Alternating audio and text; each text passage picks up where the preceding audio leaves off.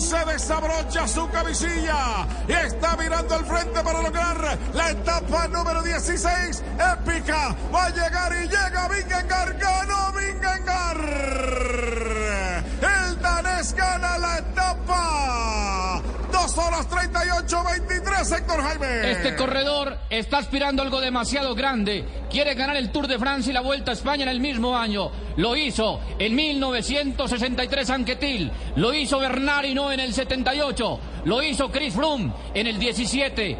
Se la juega toda Vingegaard. Atrás, saltando Roglic. Y se defiende Setkus. Estamos tomando tiempo. Si Roglic ya no llegó, Roglic ya no le gana la casilla al corredor Vingegaard. Vingegaard superando a Roglic en la general. Estamos tomando tiempo. Ahora está pasando Black. Black que llega. Le estaban madrugando. Vería Mar Soler también ahí pegadito a la rueda. Vingegaard, reiteramos, el ganador de la etapa. Vamos a ver cómo se portan los colombianos en esta llegada. Fischer Black el segundo. Y Pulse el eh, TV. TVV ha llegado en la tercera posición, Héctor. Bueno, atención que la etapa la ha ganado Vingegaard, que estaba en la clasificación general individual a 1.44 y solo le toma 53 segundos al corredor que era el líder Sedkus. De esta suerte sigue siendo líder Sedkus, el coequipero. Mira a sus jefes y les dice, hoy sigo siendo el líder de la Vuelta a España. Pero sigo siendo el rey, mi querido Héctor Jaime, muchas gracias. Gracias. Es Blue Radio. Un abrazo. Un abrazo para todos a nombre de Rubén Darío Arcila, Héctor Jaime Pinilla y este servidor Jairo Garzón. Mañana los esperamos en el Anglirú, aquí en Blue Radio y BlueRadio.com. Estás escuchando Blue Radio. Que si somos Fall is just around the corner and home is the center of it all. At Ashley, seasonal decorating's a breeze with their range of designs and materials. Snuggle up on a family friendly sectional or an ultra modern sofa. Or gather outside and enjoy the crisp, cool air with a new fire pit or conversation set. From minor refreshes to total overhauls, Ashley has the essentials to make your home fall functional and fabulous. Shop in store or visit ashley.com today. ¿No se merece tu familia lo mejor? Entonces, ¿por qué no los mejores huevos? Ahora, Egglands Best están disponibles en deliciosas opciones. Huevos clásicos, de gallina libre de jaula y orgánicos de Egglands, que ofrecen un sabor más delicioso y fresco de granja que le encantará a tu familia. En comparación con los huevos ordinarios, Egglands Best contiene la mejor nutrición como 6 veces más vitamina D, 10 veces más vitamina E y el doble de omega 3 y B12. Solo Egglands Best. Mejor sabor, mejor nutrición, mejores huevos. Visita egglandsbest.com para más información. Hi, soy Anthony. Primera vez en el grupo de apoyo Old Spice. Hola, Anthony. Mi novia está actuando raro últimamente, duchándose más, huele bien, demasiado bien. Ella lo niega, pero creo que está usando mi Old Spice Gentleman's Brown Sugar and Cocoa Butter Exfoliating Body Wash para el cuerpo. Sí, sí.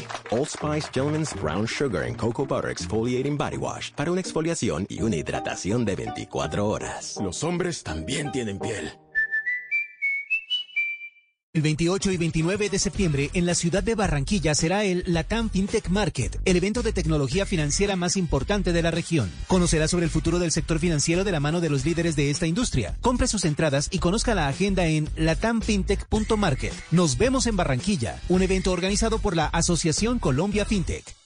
Mi selección Colombia inicia la eliminatoria con el Blue Radio y los platos de siempre son mejor con cerdo. Come más carne de cerdo colombiana, la de todos los días. Fondo Nacional de la Porcicultura. Tomémonos un tinto, seamos amigos. Café Águila Roja. Harina de triguas de oros. Rinde, rinde que da gusto. Banco de Occidente, del lado de los que hacen. Llantas Team Zoom, las únicas con garantía por golpes y andenazos. Blue Radio y mi selección Colombia. Siempre.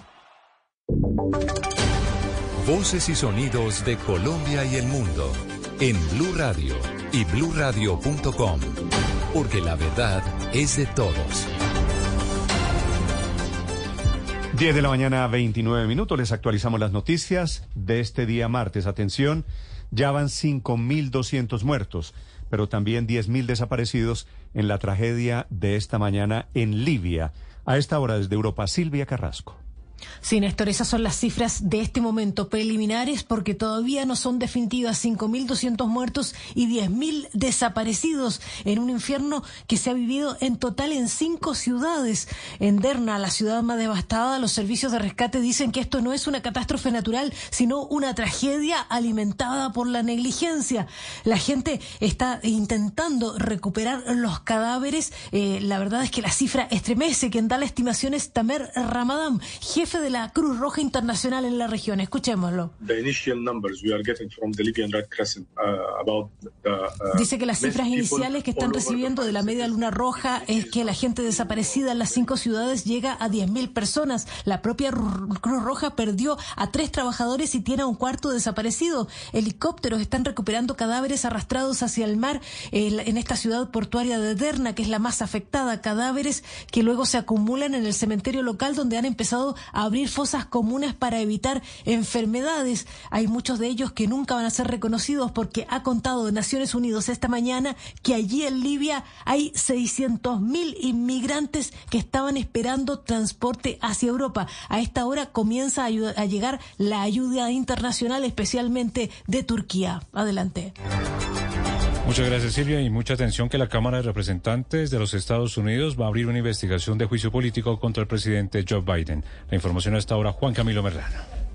Eslobodan es el anuncio que acaba de hacer el presidente de la Cámara de Representantes, el republicano Kevin McCarthy, quien dice que está dirigiendo, ordenándole al Comité de Supervisión de la Cámara para que inicie investigaciones con fines de juicio político en contra del presidente de los Estados Unidos.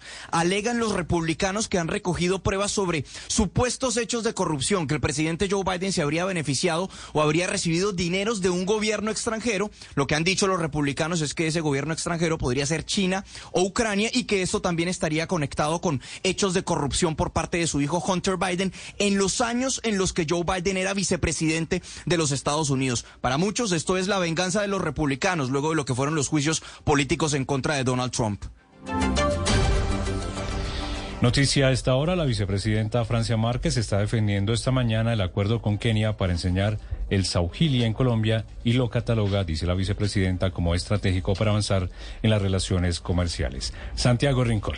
Hola Loba, muy buenos días. Eh, sí señor, lo acaba de decir en un evento que se realiza en la Cámara de Comercio de Bogotá, donde participa precisamente el vicepresidente de Kenia. Primero envió un saludo de solidaridad por lo que ha ocurrido en las últimas horas y que acabamos de escuchar en, Libia, pero también se refirió precisamente a ese eh, programa de intercambio cultural y educativo en donde se buscará la enseñanza de su agile, el idioma de Kenia, que según ella hablan más de 200 millones de personas en África para que sea enseñado aquí en Colombia. Dice que es especialmente si queremos avanzar en relaciones comerciales. Escuchemos a la vicepresidente.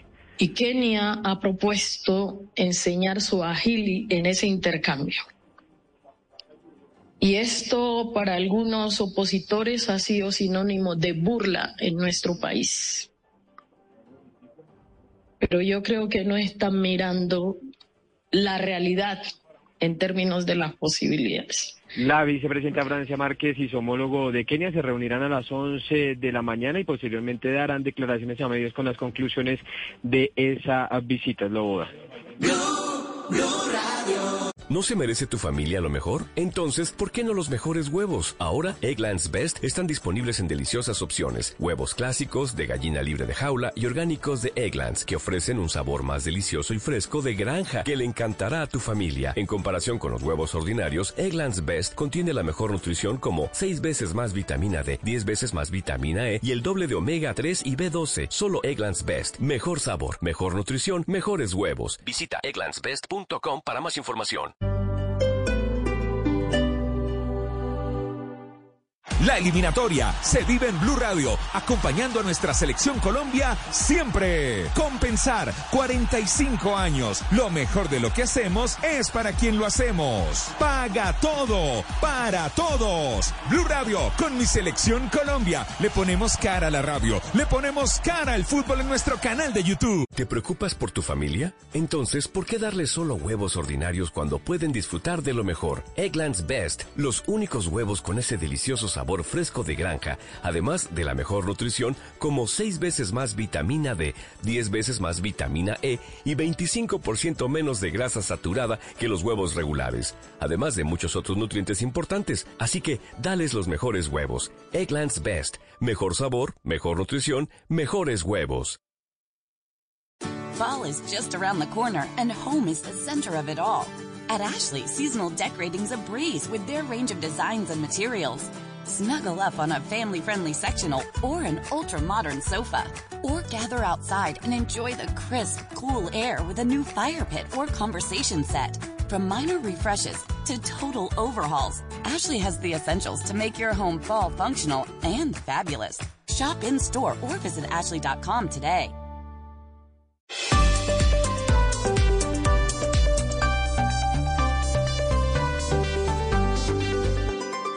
Seguimos conectados en Mañanas Blue.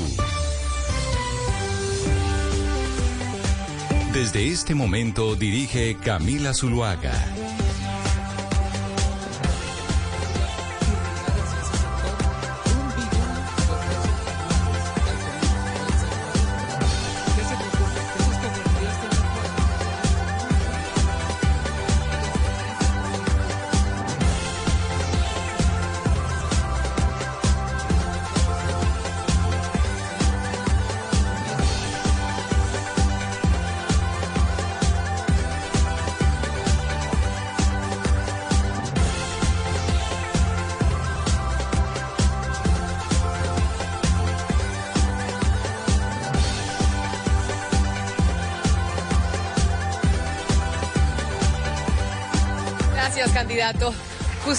Bolívar. Son las 10 de la mañana, 36 minutos, y hasta ahora nos enlazamos con nuestra transmisión en el Blue Radio. Le damos la bienvenida a quienes se conectan con nosotros a través de nuestro canal de YouTube Blue Radio en vivo y también a través de todas las frecuencias y las emisoras de Blue Radio alrededor del país. En este momento nos encontramos en la Universidad de los Andes en, una, en un debate de los candidatos a la alcaldía de Bogotá en alianza con eh, Caracol Televisión y la Escuela de Gobierno Alberto Lleras. Estamos hablando con todos los candidatos Hoy tenemos a todos los candidatos a la alcaldía y vamos para el, eh, la última, el último candidato que responde en este módulo de empleabilidad. Y le corresponde a Juan Daniel Oviedo, candidato Oviedo. Y repito la pregunta para nuestros radioescuchas que tal vez no pudieron eh, oírla. ¿Cómo planea usted reducir la informalidad en el mercado laboral juvenil de Bogotá? Bueno, gracias Camila y un saludo muy especial ya no solo a los estudiantes de la Universidad de los Andes, sino a todas las personas que nos ven y nos escuchan. Y aquí nosotros tenemos una apuesta decidida, y es que la generación de empleo para Bogotá es el motor más importante de reactivación económica y social de la ciudad. Estamos comprometidos en generar 287 mil nuevos puestos de trabajo, dentro de los cuales 70 mil están asociados con empleos jóvenes en la formalidad. La informalidad juvenil en Bogotá es un problema grave, porque de cada 100 personas jóvenes que están trabajando, 50 lo están haciendo en actividades básicas como el comercio, vendedores de almacén, en servicios de salud y educación como instrumentadores o asistentes de odontología o en el servicio doméstico o en actividades manufactureras básicas, cuando en realidad la juventud en Bogotá se está formando en otras áreas de conocimiento. Por consiguiente, necesitamos que Bogotá genere empleo que sea pertinente para los jóvenes y necesitamos preparar a la juventud de Bogotá con un sistema de educación postmedia que se ha reflexionado también acá en la Universidad de los Andes, en donde no solo tengamos trayectorias de educación superior tradicional, sino formas de educación flexible en oficios y habilidades que necesita la ciudad para las empresas que van a generar esos 287 mil nuevos puestos de trabajo. Y los motores de crecimiento de este empleo son los siguientes. En primer lugar, actividades culturales y creativas, actividades científicas, el deporte, las tecnologías de información y comunicaciones y un proyecto fundamental para la generación de empleo joven formal en Bogotá que es el proyecto de Bogotá 24 horas para que tengamos más oportunidades para los jóvenes y sobre todo en la formalidad. Gracias. Gracias, candidato Oviedo. Así entonces, llegamos al final de esta sección. ¿Quiere hacer una un comentario el candidato Jorge Enrique Robledo, sí señor. La pregunta es, ¿se puede hacer un comentario, cierto?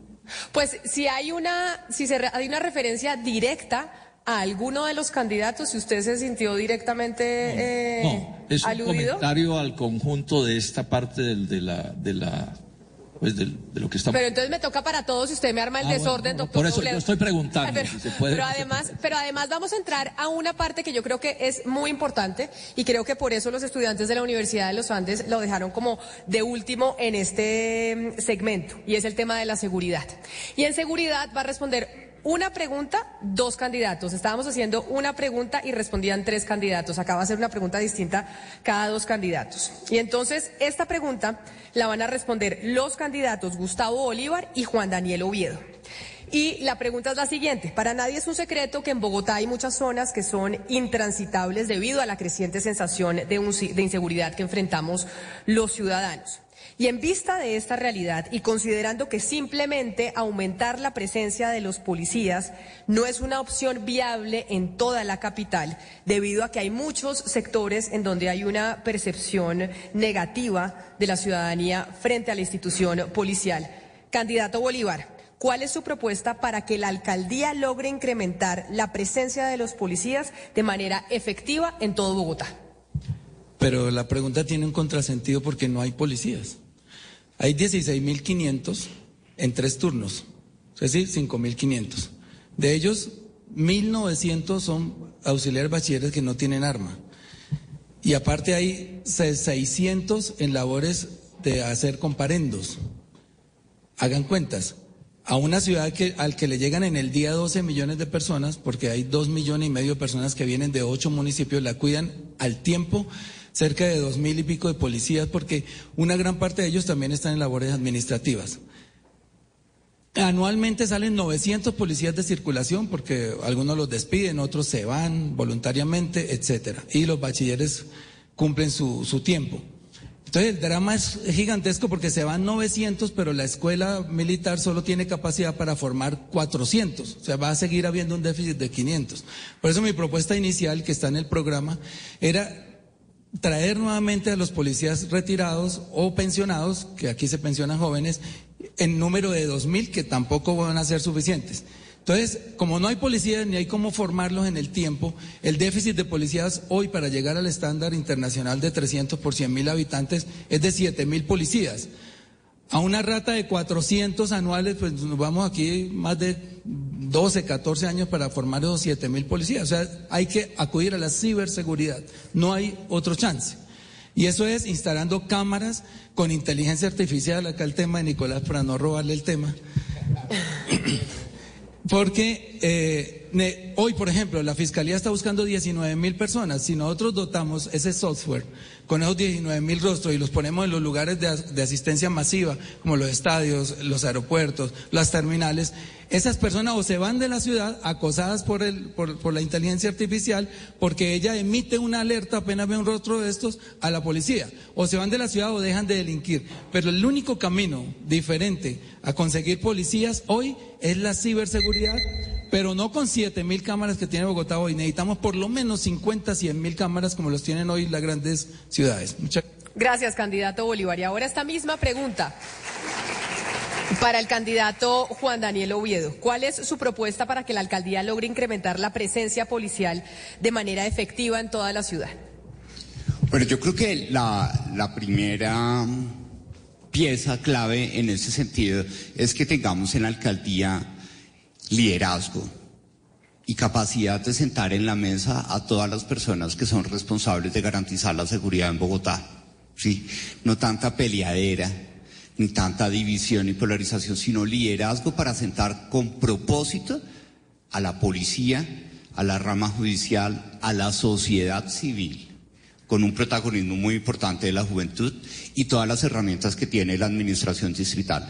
Y me gusta muchísimo la pregunta porque una ciudad segura no es solo la que tiene personas que identificamos como policías, es una ciudad también que tiene antenes bien dotados, que tiene una malla vial bien administrada, que tiene empleo, que tiene cultura y que tiene deporte. Por consiguiente, la visión de la seguridad tiene que ser integral.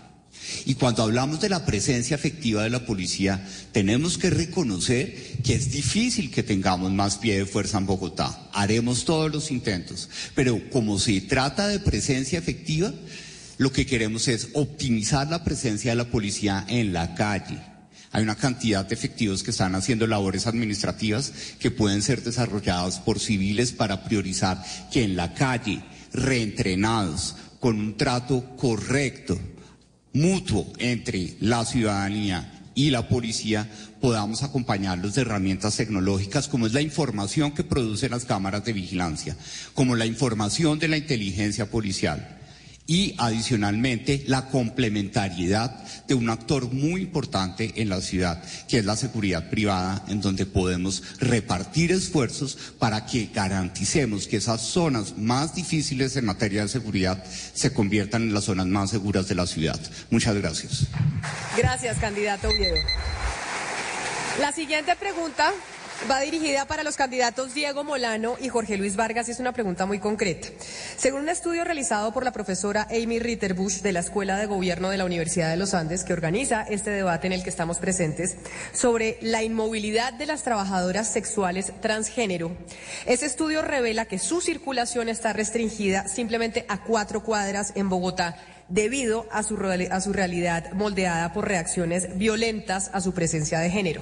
Teniendo esto en cuenta, ¿Qué estrategia implementaría usted para garantizar que esa comunidad se sienta segura, no solo en cuatro cuadras, sino en toda la ciudad?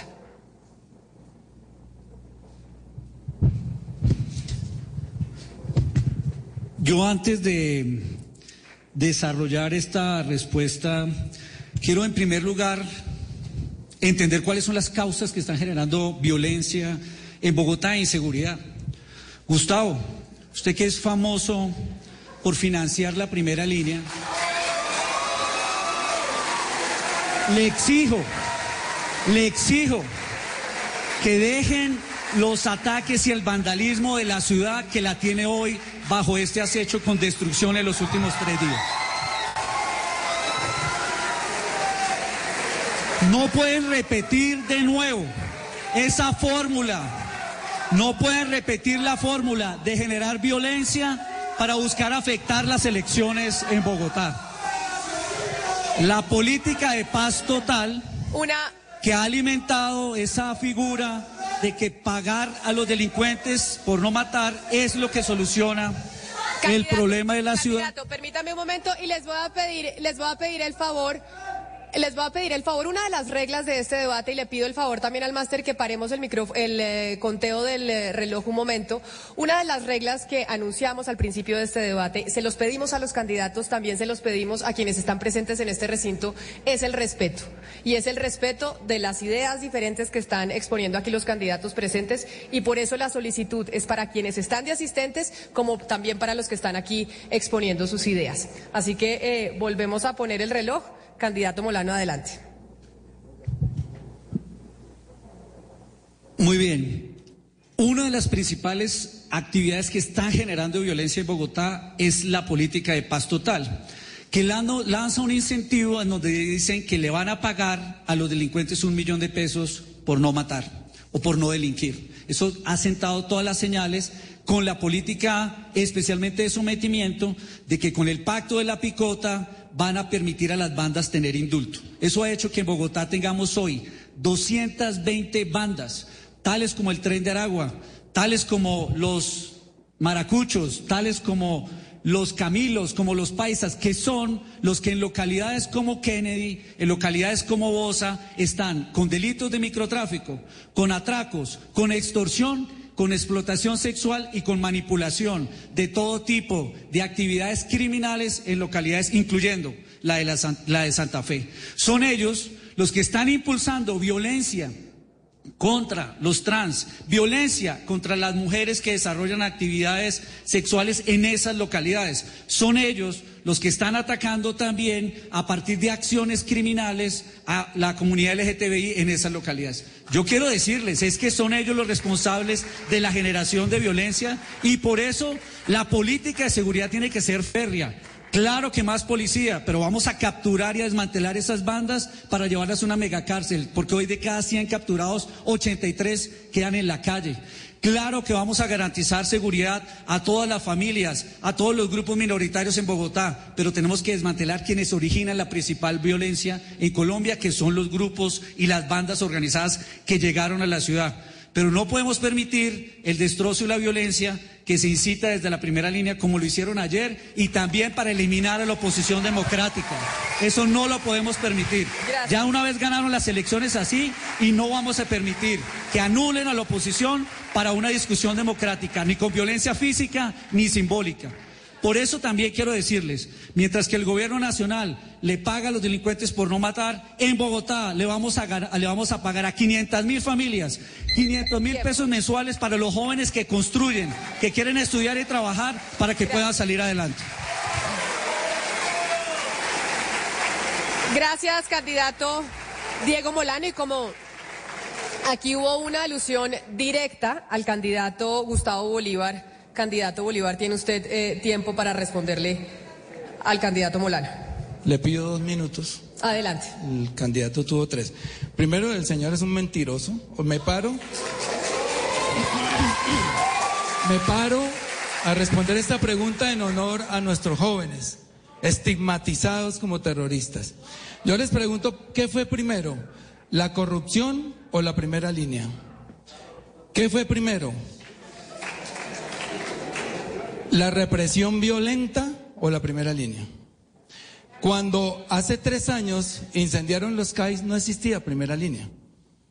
Asesinaron unos policías bajo el mando de unos candidatos que están aquí atrás. A 13 jóvenes de, de Bogotá. Niñas que iban pasando, estudiantes, un mesero. Ahí no existía la primera línea.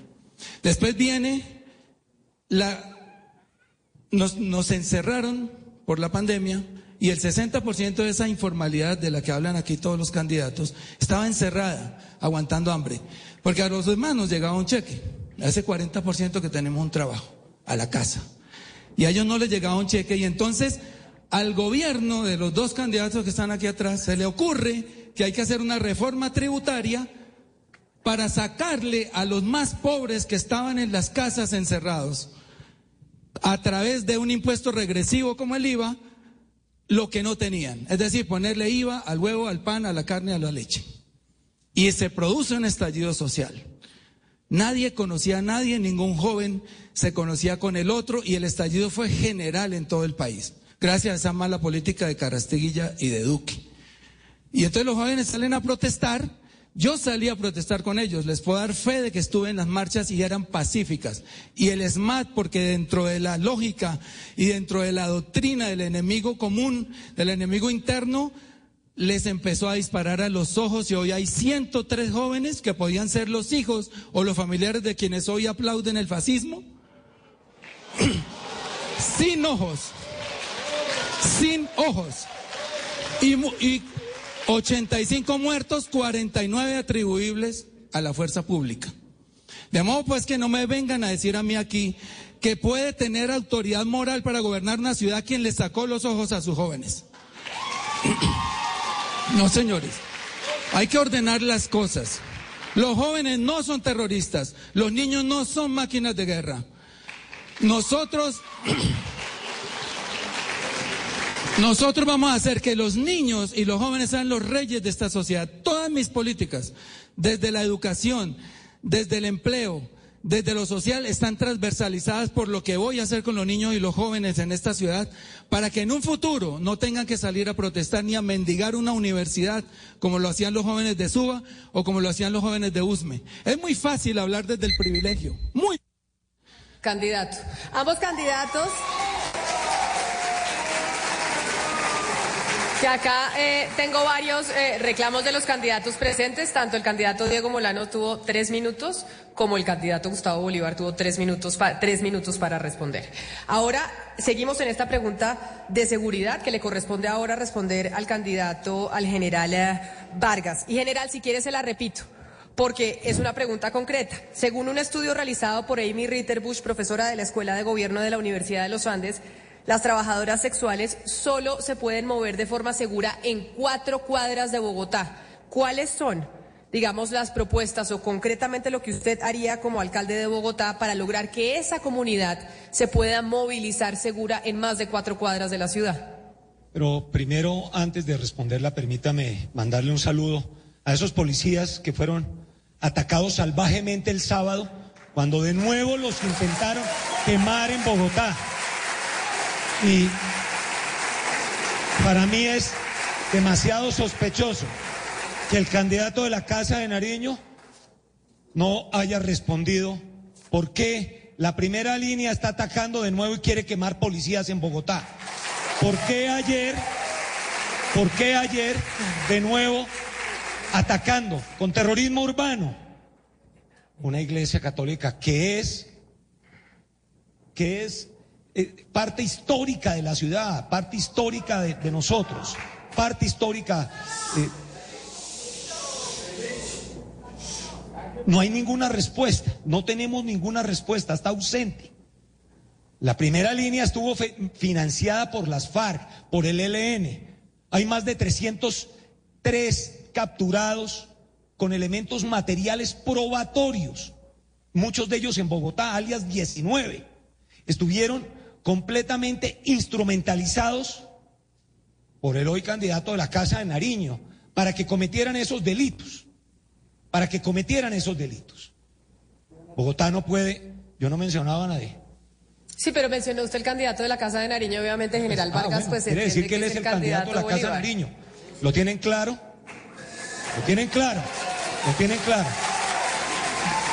Instrumentalizados, quedó absolutamente claro. Hoy, cuando Bogotá lo que necesita es la operación autoridad a partir del primero de enero, con alguien con muchísima experiencia, y sí vamos a capturar a aquel que cometa un acto delincuencial de violencia como el que se cometió en el CAI. Las autoridades deben colocarlo como prioridad para saber quién eran esos encapuchados. Eso no es manifestación pública y pacífica que protege la Constitución. No lo es. Deben capturar ayer a los que rompieron los vidrios de la iglesia, del concesionario de Renault, de la donde viven los padres. Deben ser capturados de inmediato. Y no hemos visto ninguna posición. Ese silencio es profundamente sospechoso en, esta eh, campaña electoral.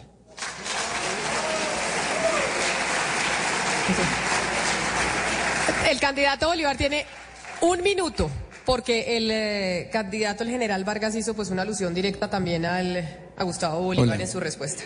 Gracias. Pero candidato usted... Pues que cuando usted dice la Casa de Nariño, es, es como yo decir el candidato de Uribe, pues es usted, o de Duque.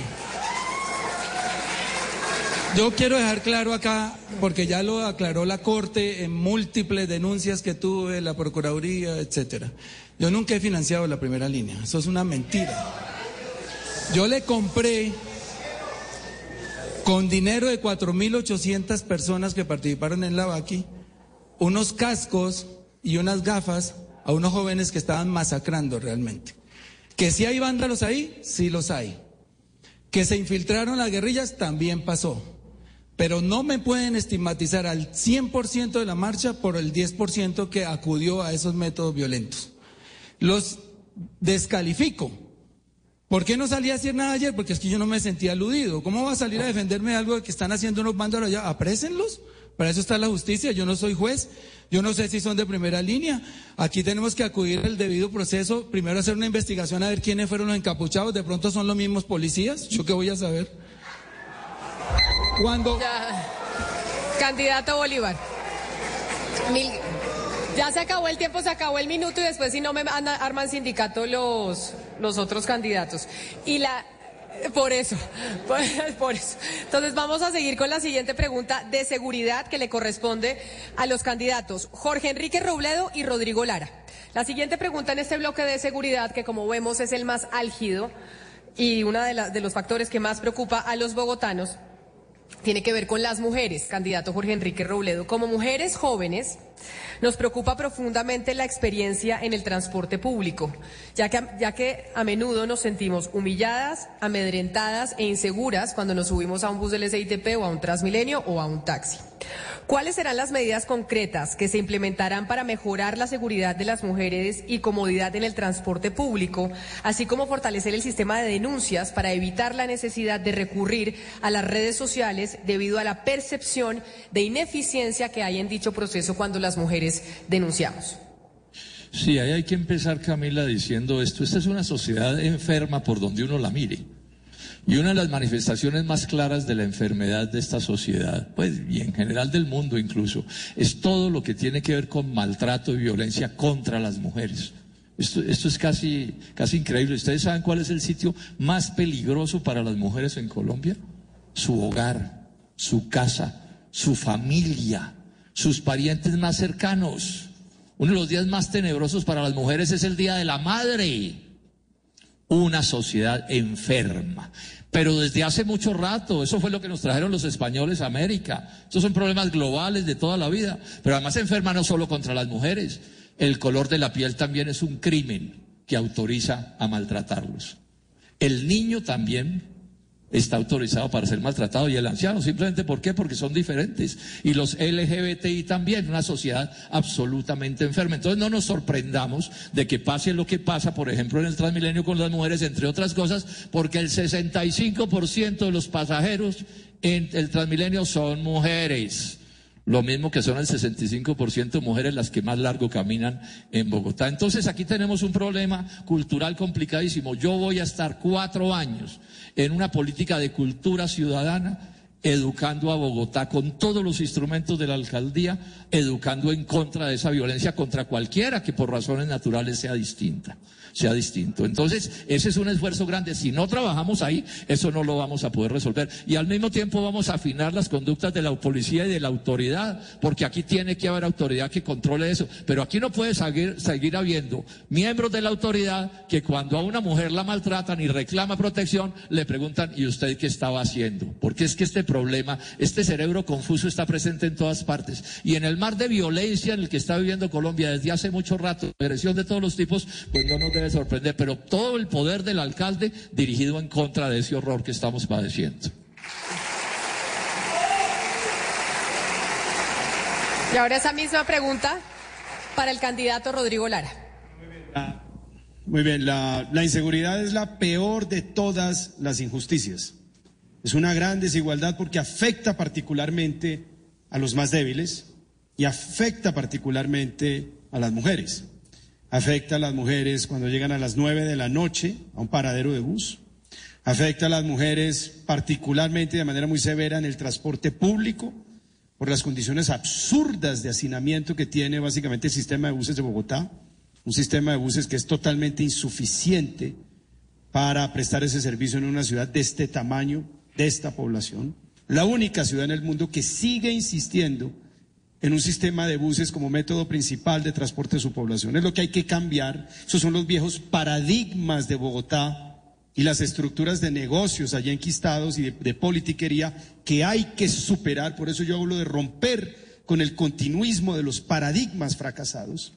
Y en materia de seguridad hay que innovar. Claramente tenemos menos policías que en 2016, menos policías que en 2021 por fracasos de los gobiernos nacionales actuales y anteriores y por el fracaso de esta alcaldía de Claudia López. Y eso hay que suplirlo de alguna manera con tecnología de punta.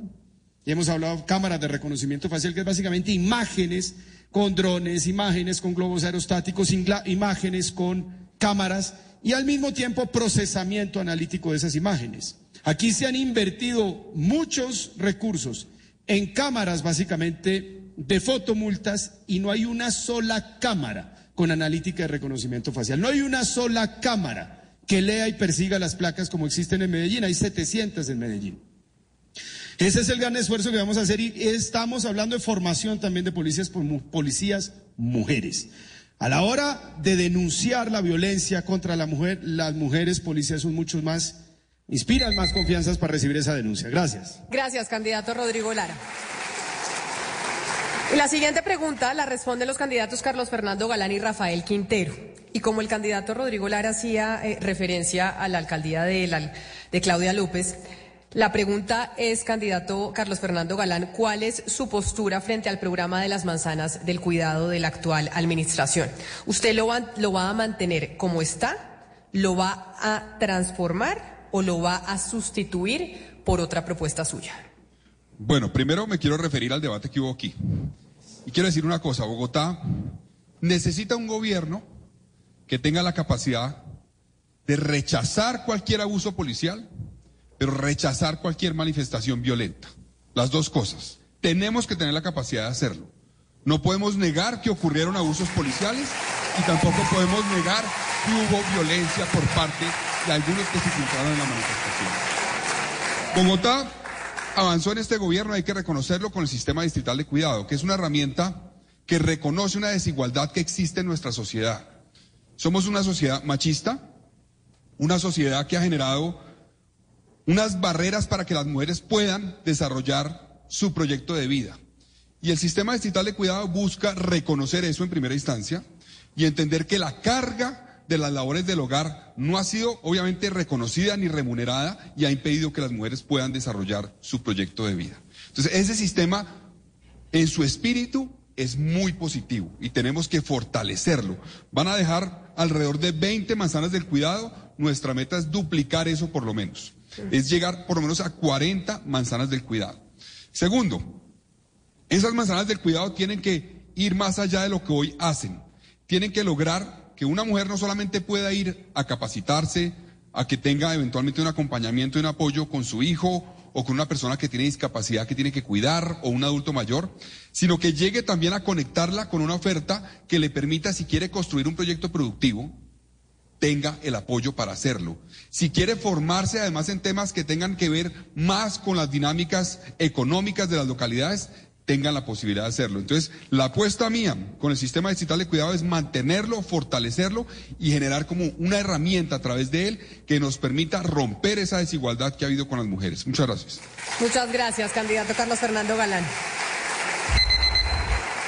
Candidato Rafael Quintero, ¿usted qué ¿Cuál es su plan con las manzanas del cuidado de la actual administración de Claudia López? Bueno, ese plan que se está realizando yo lo voy a, a implementar. Pero yo no quiero decir sobre ese plan porque realmente pues hay que implementarlo. Está muy bueno. Hay que traer más mujeres para que sean beneficiadas del plan como se me quedó en el tintero alguna cosa, yo quisiera decirles que en la parte de seguridad yo voy a acabar con la policía de tránsito en Bogotá y esos policías que son 600 los voy a mandar a que cuiden los transmilenios pero armados y bien dotados. Porque esa policía, vamos a quitarle esa parte a la policía. Vamos a crear una seguridad en el Transmilenio, que la gente digite su cédula, compre la tarjeta con su cédula y las cédulas tienen que aparecer en el sistema. Ahí vamos a darle seguridad al sistema Transmilenio. Entonces, esas partes son importantísimas. Ahora, las madres que son del, del plan Madres de las Casas, pues nosotros hemos trabajado el plan de madres comunitarias desde el año 83 yo fui el fundador de las madres comunitarias y hoy en día son pertenecientes al bienestar familiar. De manera que ese plan ya lo hemos hecho y lo bueno que estén haciendo lo vamos a reforzar. Rafael Quintero va a trabajar es por la acabar la corrupción con una reingeniería total del sistema de Bogotá. No que esos gastos, que el Transmilenio 5 billones, que el relleno sanitario tantos billones que no se puede. No, voy a cerrar el, el relleno sanitario y vamos a traer una planta para industrializar y producir energía limpia. Vamos a hacer cosas importantes. Gracias. Gracias, candidato. Y vamos a la última pregunta de este segmento de seguridad que es para el candidato Nicolás Ramos, que le toca a usted solo esta pregunta, candidato. ¿Cuáles son sus estrategias y sus propuestas específicas como futuro alcalde de Bogotá para combatir el preocupante aumento de la violencia de género en la ciudad? Sin quedar atrapados en ese enfoque tradicional que se centra únicamente en la víctima y no en los agresores. ¿Qué significa esta máscara? Esta máscara significa precisamente el ciudadano que nos ha escuchado, el ciudadano que es invisibilizado. ¿Qué acabamos de ver aquí ante ustedes, ante los de la Cámara? Los instrumentalizaron. Estamos mamados. Yo estoy acá precisamente porque me cansé de la izquierda, la derecha, del centro y que no les proponen un carajo. Y esa es la verdad. Por eso es que la propuesta puntual, ahora sí, en materia de seguridad, para, la, para, para el género, para la violencia de género, es la siguiente. Nosotros tenemos primero una Secretaría de la Mujer muy paquidérmica, atrasada, no hay presupuesto, no hay recursos. Se invierte solo el 0,2% en la Secretaría de la Mujer frente al presupuesto de Bogotá. Eso no es nada. Primero tenemos que aumentar el presupuesto para poder hablar de realidades. Segundo, nosotros hablamos de una malla inteligente. Esa malla inteligente es una aplicación con una alerta temprana, precisamente para que funcione en todas las calles de las 20 localidades de Bogotá. Y así podamos enarbolar ese principio de la solidaridad y la tecnología a través de la violencia de género. Tres, creamos, eh, eh, pedimos o vamos a solicitar, vamos a implementar la primera unidad investigativa del país en materia de investigación judicial a cargo de la alcaldía. Hay un artículo del Código de Procedimiento Penal que faculta a los alcaldes a hacerlo, intervenir en los procesos penales, pero ningún alcalde lo ha utilizado. ¿Y eso en qué funciona? En que vamos a crear esa unidad única exclusivamente para combatir el delito en el transporte público de género. Y allí vamos a invertir aproximadamente 30 mil millones de pesos que tenemos quietos en la Contraloría y que la actual administración de Claudia López no quiso gestionar, porque le dijo ahí 30 mil millones de pesos que puede gestionar ya en favor de esta unidad y no se hizo. Y cuatro, por último, sí tenemos que recurrir nuevamente a algo que ya se nos olvidó y aquí lo percibimos y es a la cultura ciudadana. Eso que nos hace ser seres humanos. Gracias, candidato. Así entonces, a las 11 de la mañana, 11 minutos, llegamos al final de esta parte del debate, que era este primer segmento con los cuatro temas. Ahora vamos a pasar a las preguntas que ustedes desde el público hicieron durante el evento. Yo les comentaba que había un código QR que estaba aquí en la pantalla en donde ustedes pudieron eh, llenar un formulario haciendo su pregunta. El grupo de estudiantes de la Escuela de Gobierno de la Universidad de los Andes, organizadores de este debate, hicieron entonces el filtro de esas preguntas y serán las que les haremos aquí a los candidatos en el escenario. Muy pendientes si alguna de las preguntas que ustedes hicieron eh, digitalmente va a estar o fue seleccionada por los estudiantes. Quiero entonces eh, invitar al escenario a Shani Rodríguez, quien es una de las organizadoras de este debate de la Escuela de Gobierno de la Universidad de los Andes, Caracole y Caracol. Son las 11 y 11 minutos de la mañana mientras seguimos disfrutando de este debate que se está llevando en la Universidad de los Andes. Lucas, lo veo llegando, ¿no? Lo veo llegando porque sé que tiene información importante para cada uno de los oyentes y de los, yo no sé si llamarlo, televidentes o eh, youtubers que nos ven a través de la señal de Caracol Don Gonzalo, sí, buenos días. Y, llego porque le tengo un reto que yo creo que usted no va a querer dejar pasar. A ver, a ver, sorpréndeme. ¿Usted qué tan amantes de los carros? Uy, mucho. Quisiera tener muchos carros y quisiera tener al menos el que tengo mejorarlo, ¿no? Bueno, pues es que imagínese que Citroën quiere retar a la gente a que encuentre una SUV, una camioneta pequeña más económica que su nueva C4 Cactus 2024. Mire, ¿cómo así? O sea, eh, eh, la, la pregunta es, ¿El superprecio de lanzamiento es importante? O sea, ¿hay un superprecio de lanzamiento? Sí, hay un superprecio de lanzamiento y lo mejor de todo es que si usted encuentra una camioneta de otra marca que tenga un mejor precio, Citroën va a tratar de igualarlo para que usted... Hi, soy Anthony.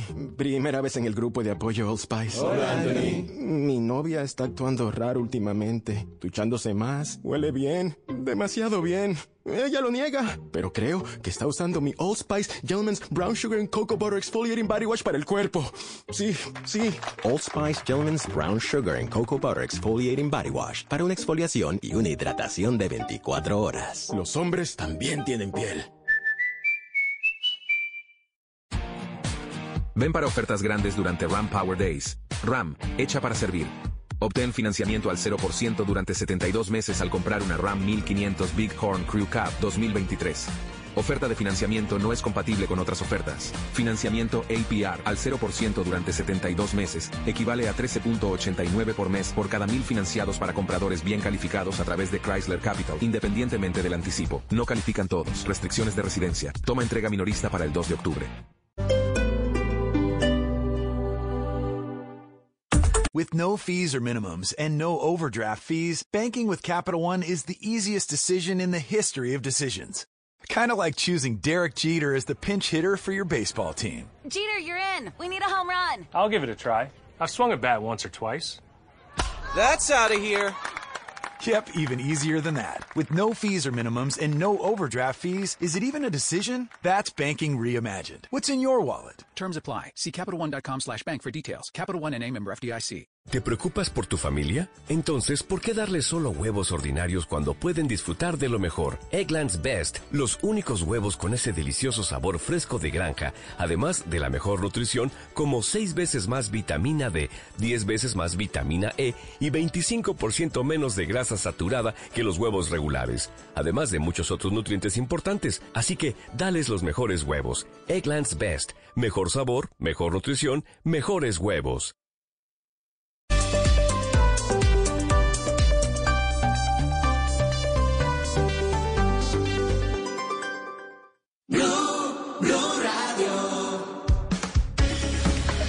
Son las 11 y 15 minutos de la mañana. Vamos a ponerle algo de música a, esta mitad de mañana porque Claudia Palacios el día de ayer nos pedía canciones eh, que iban ligadas o que fuesen ligadas al amor y a la amistad.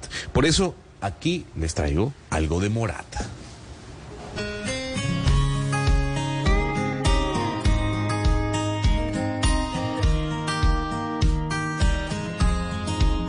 Cuando te vi sentí algo raro una mezcla de miedo con locura. Y tu mirada me juro que si te pierdo, habré perdido la más grande fortuna. No sé nada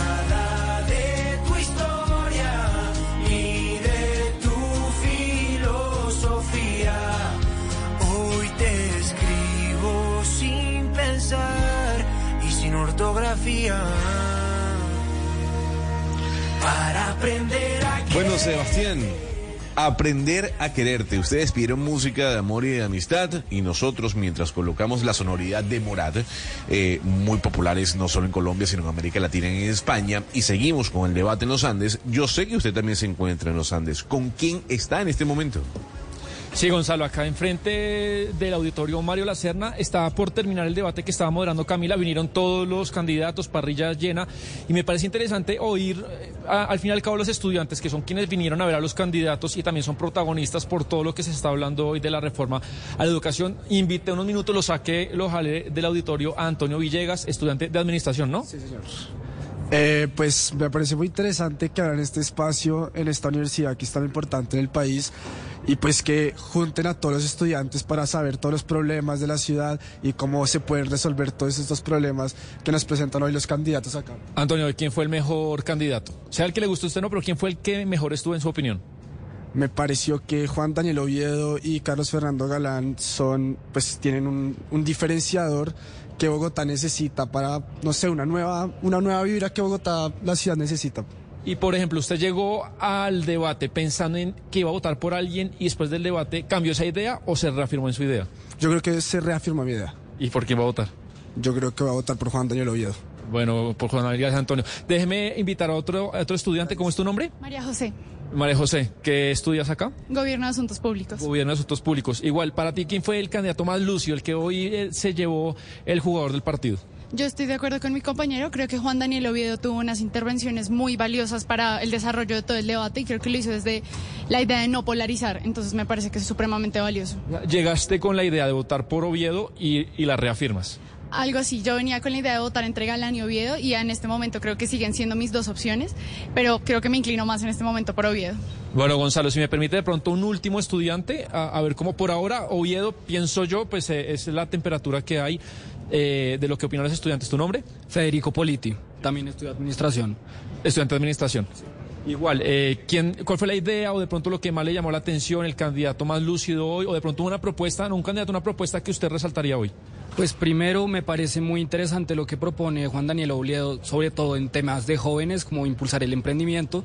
Eh, y me parece muy interesante Oviedo que como elemento diferenciador tiene que no es político tradicional, lo cual, digamos, para los jóvenes de hoy en día es un factor muy importante. Digamos, usted también llegó con la idea y se reafirma eh, eh, después de ver el debate por quién votaría. Sí, llegué con la idea entre Galán y Oviedo, pero después de escucharlo me parece que es un tipo serio que no le gusta meterse en peleas como hubo ciertas discusiones entre los candidatos, entonces por eso me parece que es un tipo que merece estar en la alcaldía de Bogotá.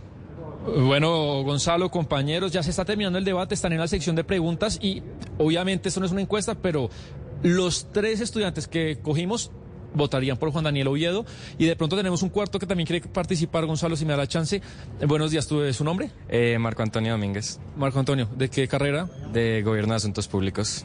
Eh, bueno, muy enfocado con el tema que se está hablando hoy. ¿Qué, ¿Qué opina el debate? ¿Cuál fue lo que más le gustó de pronto una idea, un candidato que usted resaltaría? Eh, pues habiendo trabajado en la, toda la logística del debate, siento que es un evento muy importante para los bogotanos que los candidatos puedan expresar sus opiniones y sus propuestas y para los jóvenes especialmente que es muy importante que lo tengan en cuenta, lo miren y analicen mejor a la hora de votar.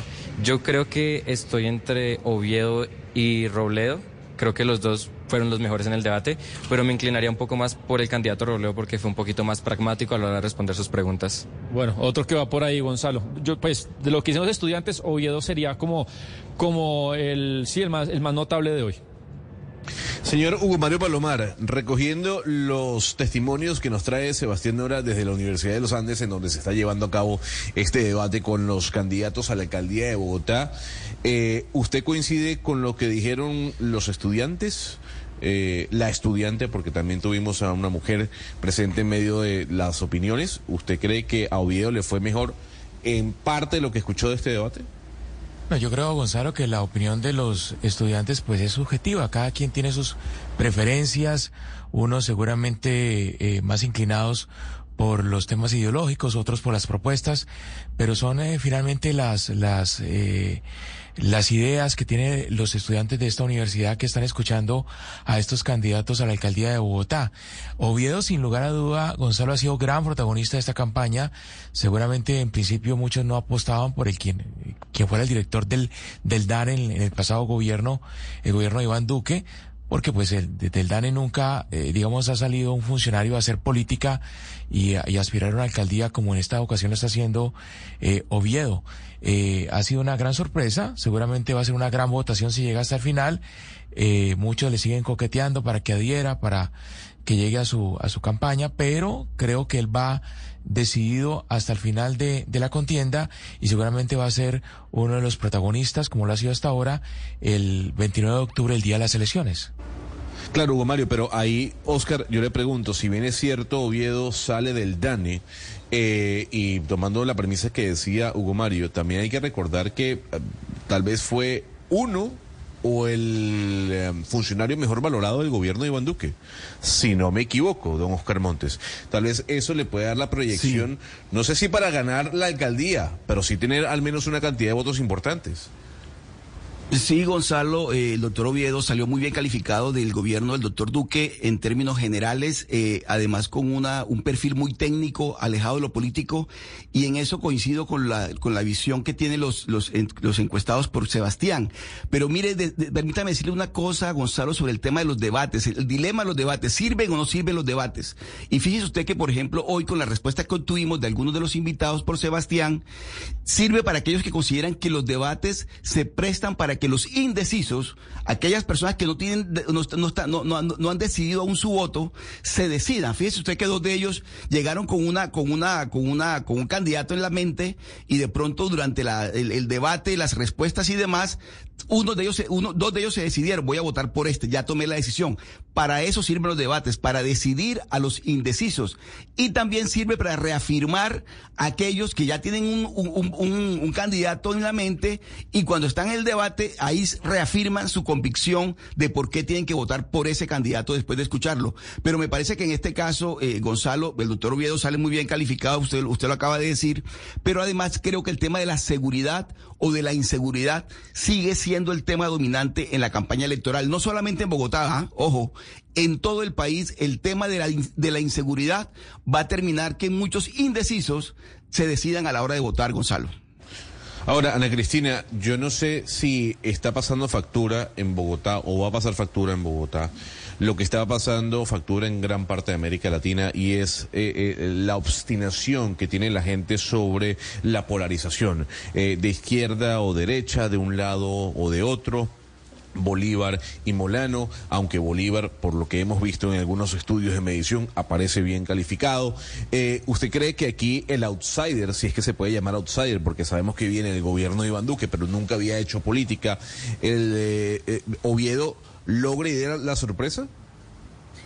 Pues yo no creo que sea una sorpresa porque eh, sorpresa tal vez es cuando se viene sin ningún respaldo político y se viene de la nada y creo que Juan Daniel Oviedo viene de trabajar en, varios gobiernos, es decir, conoce el servicio público, tiene un discurso de centro derecha que ya es conocido, hizo un trabajo, como usted lo dice, fue muy bien calificado, eh, o sea que no, no me parece que fuera eh, una sorpresa y tampoco es eh, una sorpresa pues que digamos que las personas que lo quieren o que les interesa su propuesta también estén interesados en Carlos Fernando Galán, porque digamos son personas que se han preocupado por estudiar la ciudad, que conocen el servicio público.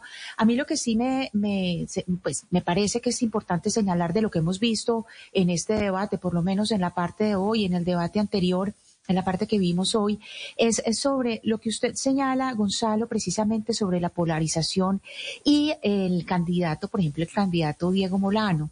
El candidato Diego Molano eh, viene de ser ministro de Defensa, no solamente no tuvo buenos resultados, sino que le mintió abiertamente a la, opinión pública. Él dijo que habían dado de baja a Iván Mordisco en, una, en un operativo, después Iván Mordisco apareció vivo. ¿Y qué estoy diciendo acá? Esto, lo que estoy diciendo es necesitamos una educación más fuerte en democracia, porque es que una mentira de esas hay que cobrarla en las urnas. Y uno oye que un señor de estos vuelve a hablar de seguridad, propuestas de seguridad, y habla como si, como si él hubiera tenido unos grandes resultados que no tuvo que no tuvo y que además mintió. Entonces, aquí lo que hay que enseñar, lo que hay que hacer es una campaña muy fuerte, una campaña pedagógica muy fuerte de recordarles a los electores cuál es el pasado de las personas que están ahí al frente, cuándo han mentido y que, eh, es decir, votar con la cabeza fresca, o sea, recordar con la memoria, votar con la memoria también. 11 y 26 minutos de la mañana. Mariana, dígame si le gustó la canción que le traje de Morat. Vamos a escuchar un poquito más, a ver, para que usted la disfrute, la digiera y me diga si cae bien para amor y amistad. sueños. Voy a leerte siempre muy lentamente. Quiero entenderte. Cuando te vi tuve un buen presentimiento. ¿Le gustó, Mariana, o, Eh, o pasa? Pues, ¿Muy cursi? pues de nuevo, es que a mí no me gustan las canciones romanticonas, ¿no? Eso no es como muy de mi gusto. Pero pues respeto si a usted y a los demás de la mesa y a la audiencia les gusta, pues muy chévere. Pero a mí personalmente O sea, usted, u- usted es como yo, ¿no? No dedica canciones y si le dedica una canción le parece muy cursi. Yo dedico cancio he dedicado canciones, pero no son de este tipo. Son, Ujú, no no son son de- de este para que yo dedique una canción tiene que ser muy, no sé, extraña. Entonces, Muy profunda, ¿no? Usted se va hacia Pink Floyd, algo así profundo, ¿no? De pronto, Mire, no Mariana, sé. Cuénteme. Pero, pero, no, pero venga un segundo. Mariana. Ay, Dios mío. Mariana, si usted ha dedicado canciones, Mariana, si usted ha dedicado canciones, usted es romántica. Usted tiene un corazoncito muy lindo. Claro, yo no he dicho que usted no. me acaba de decir que usted ha dedicado canciones. Claro, entonces cuando uno dedica canciones es romántico. No, lo que pasa ¿Por- es que- ¿por qué, por qué lo niega? Yo creo que hay, hay distintas maneras de ser romántico, ¿cierto? A mí estas canciones que empiezan a decirle a sus enamorados que lo son todo en la vida no me caen tan bien, ¿sí me, me entiende? Porque me parece un poco alejado de la realidad. Yo creo que eh, eh, uno puede ser romántico y realista a la misma vez. Y me parece que estas canciones como se va muy hacia lo romántico y dejan al lado la realidad. Pues le voy a hacer una, una consulta rápidamente porque tenemos invitado, pero esta, esta pregunta que le voy a hacer, Mariana, va ligado al tema que venimos hablando, que es el tema de ciudad de Bogotá, y ahora a un, a un tópico que nos vamos a adentrar, que es el tópico de la conectividad, de los datos.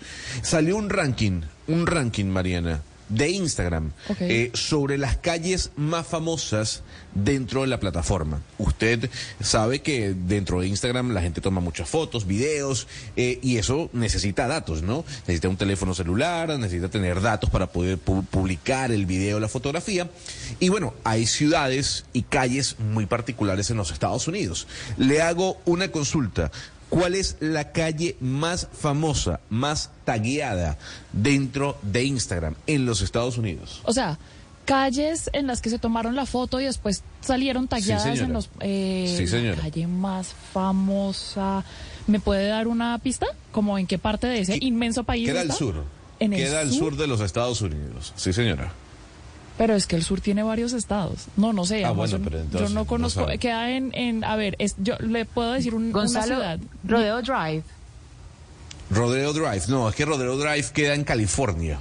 Entonces no, no queda, no queda al sur. El, usted dice sur es como Florida, como Florida. Florida, Luisiana, Alabama, Carolina del Norte, Carolina del Sur. Es decir. No, a ver, bueno, yo sé, yo, yo lo hago rapidito, pues, porque si no se van a perder.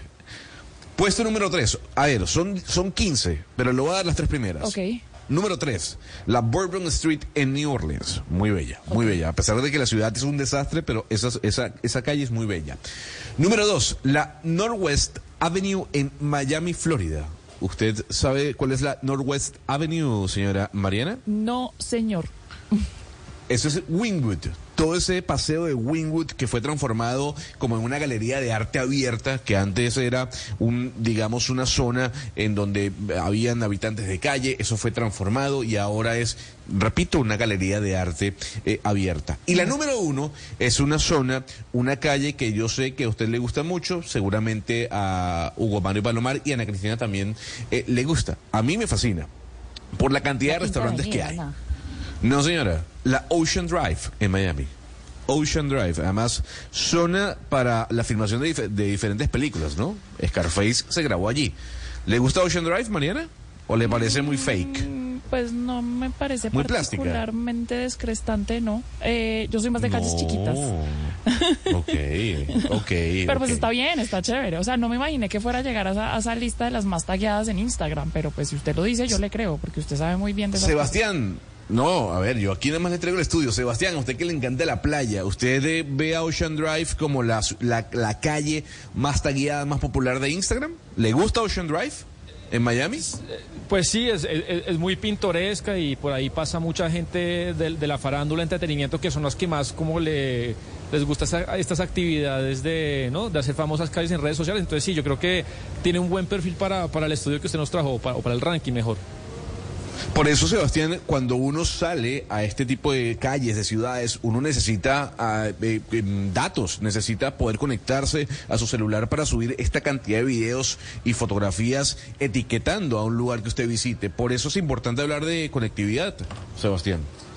Sí, es un tema que lo hemos dicho varias veces en el programa, es un año fundamental para el sector de telecomunicación. Colombia tiene un rezago no solo respecto a Europa, por supuesto, Gonzalo, sino a nuestros pares de América Latina en conectividad. Nos quejamos acá, Camila se queja todo el tiempo de la señal con los eh, invitados. Eso quiere decir, en parte, pues porque la red, la infraestructura, tanto de datos como de voz, es muy pobre. Y el reto que tiene el gobierno junto con eh, los cuatro operadores principales, pues es mejorar eso, Gonzalo. ¿Qué sucedió esta semana? Y por eso tenemos... Eh, en línea Samuel Hoyos, que es presidente de Asomóvil, antes de, saludarlo, presidente, pues el contexto es que Gonzalo Tigo Une, que es el tercer operador más grande, pues está que cuelga la toalla, está financieramente muy mal y a partir de ahí Mauricio Liscano, el ministro de las TIC, pues convocó una reunión con los cuatro presidentes de los operadores más importantes, que son en este orden por capacidad eh, y por importancia. Claro, el primero, el segundo Movistar, tercero Tigue Una y el cuarto WOM para hacer un gran plan de conectividad de inversión público-privada para que pasemos de 60% de conectividad a más del 80%. ¿Es eso posible o no? Es eso lo que vamos a conversar con Samuel Hoyos, que está en línea. Presidente Hoyos, bienvenido a Mañanas Blue. Sebastián, muchas gracias por la invitación a Mañanas Blue. Un placer estar con ustedes eh, y saludar a su audiencia hoy. Y la pregunta es si ve eso posible, eh, eso que se anunció ayer eh, con el ministro Liscano, más allá de, los números, si hay la plata, hay la infraestructura para lograr hacer lo que el gobierno ayer anunció de un plan de 3.8 billones de inversión para aumentar la conectividad. Efectivamente, Sebastián, es un anuncio muy importante el que se hizo ayer en cabeza del ministro Mauricio Liscano eh, y los cuatro principales operadores del país. La idea eh, con esto es destrabar eh, una cantidad de proyectos a través de obligaciones de hacer para ejecutar, para desplegar infraestructura que nos permita hacer ese salto del 60% donde estamos hoy y acercarnos al 85% como meta de conectividad al final de este cuatrenio. Eso implica que con inversión privada, inversión de los operadores, el ministerio apruebe como lo permite la ley de modernización claro. de la como lo permite el plan Don Samuel.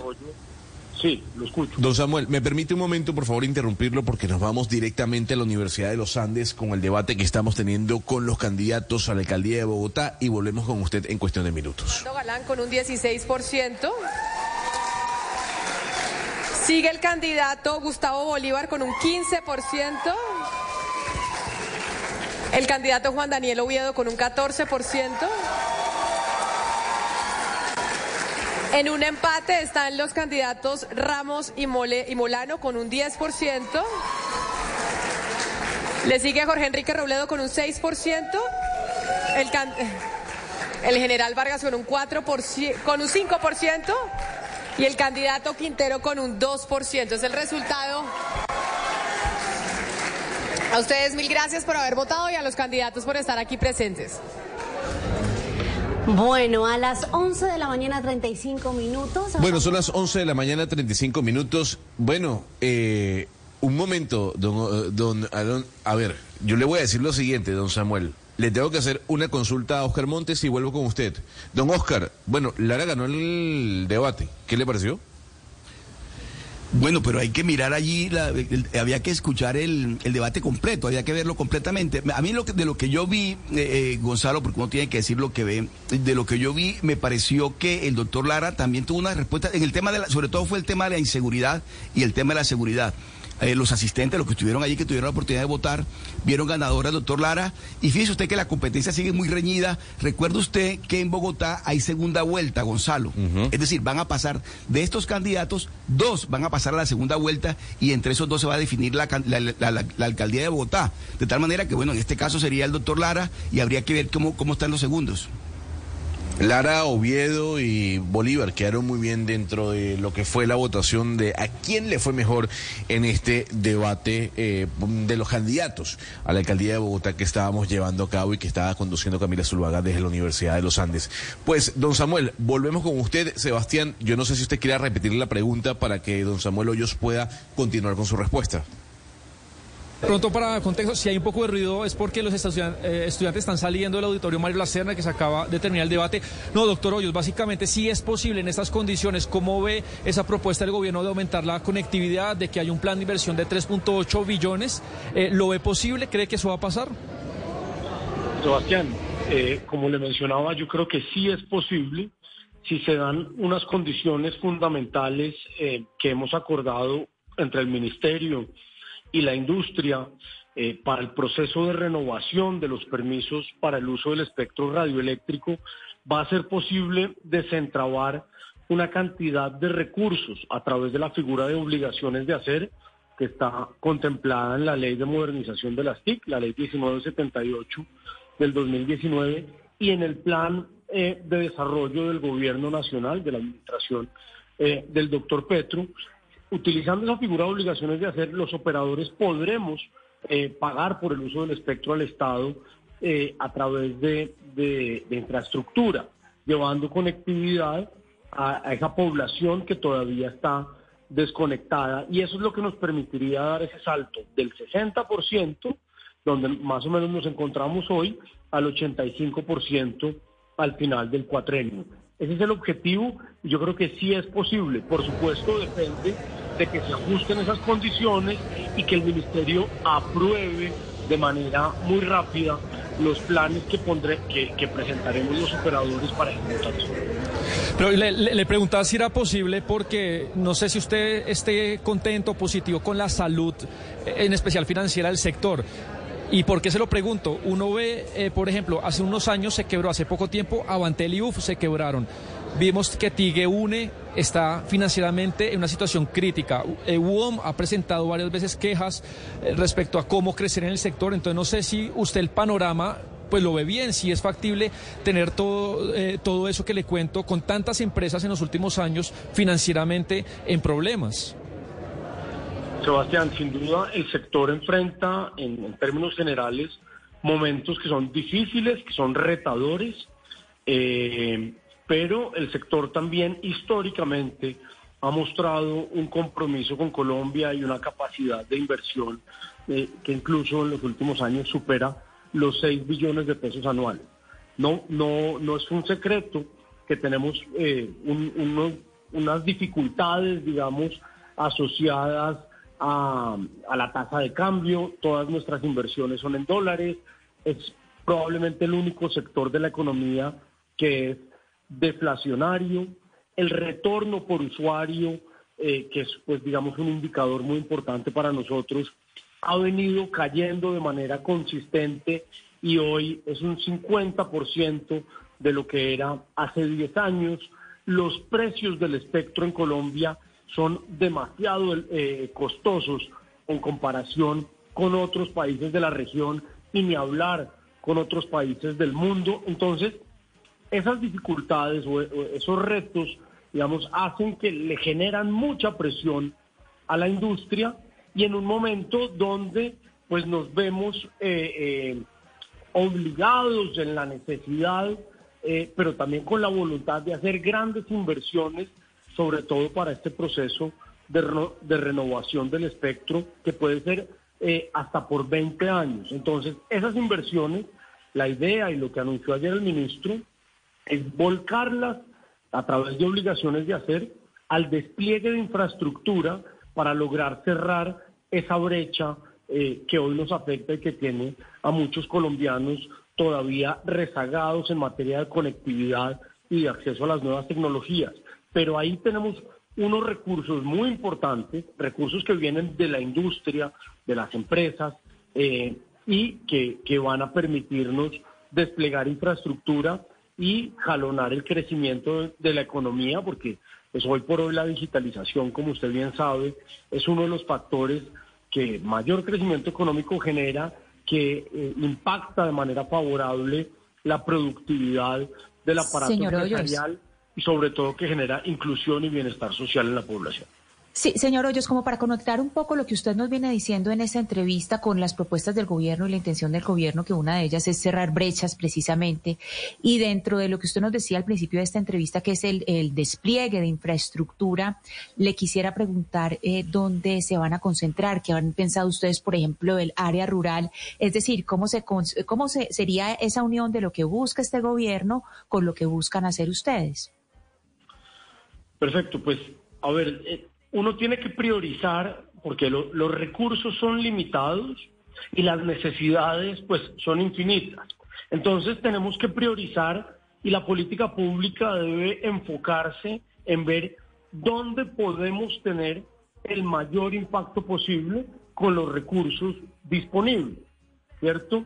Eh, la propuesta o lo que hemos venido conversando con el ministerio y ese es el, sentir, además es lo que nos define la ley eh, para maximizar el bienestar social, es dónde está concentrada la mayor parte de la población que hoy está desconectada.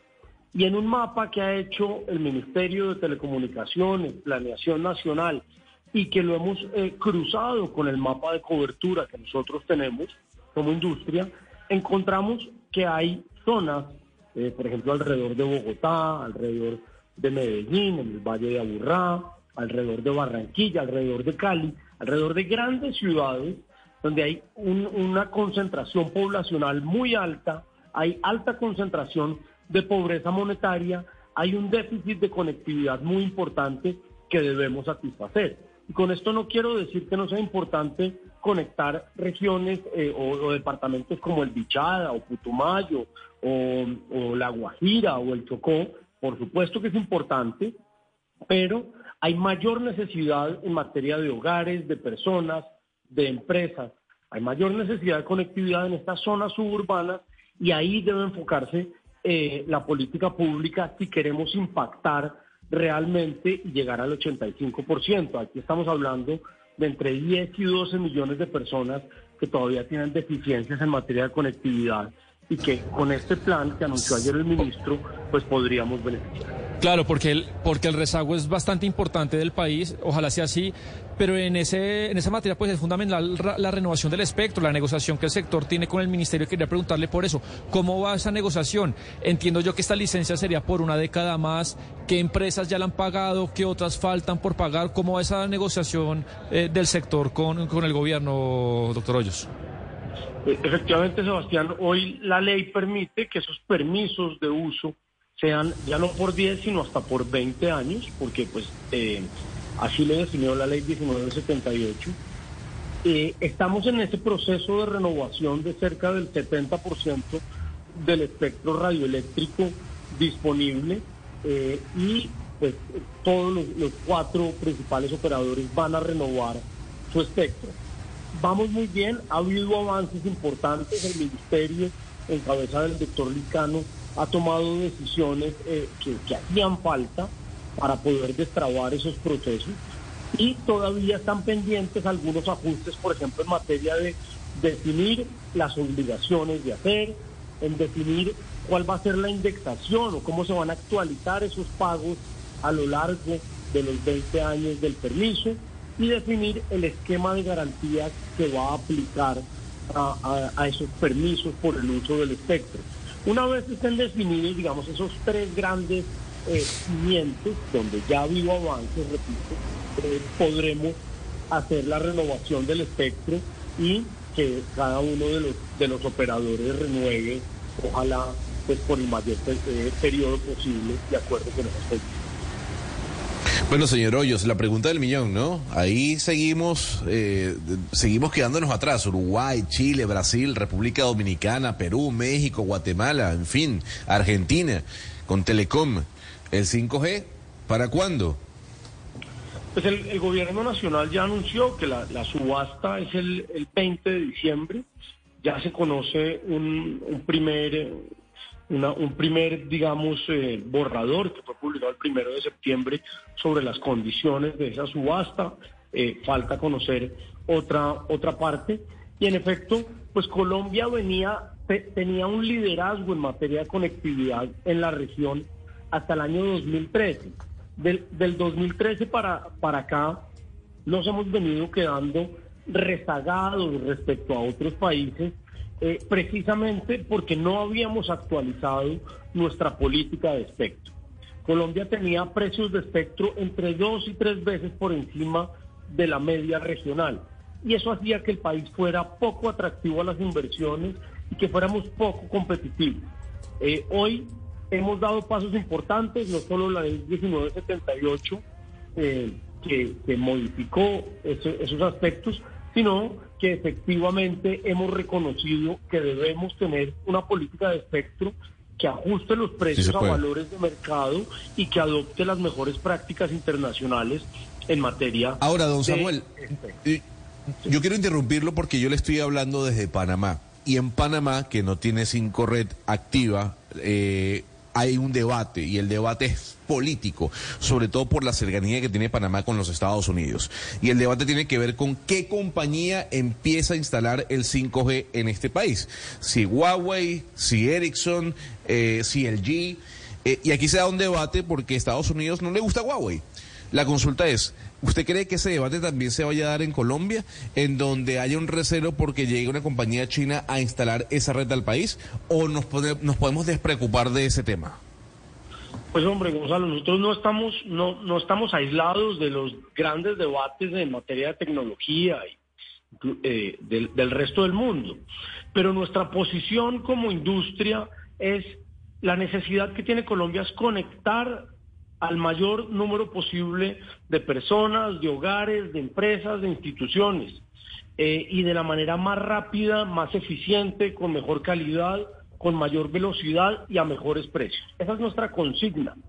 Ahora, eh, cada empresa debe estar en la libertad de poder elegir en condiciones de mercado, en condiciones de competencia a sus proveedores. Eh, por supuesto, garantizando, garantizándole a sus usuarios eh, la privacidad de su información, de sus datos, garantizándole la calidad en la prestación del servicio.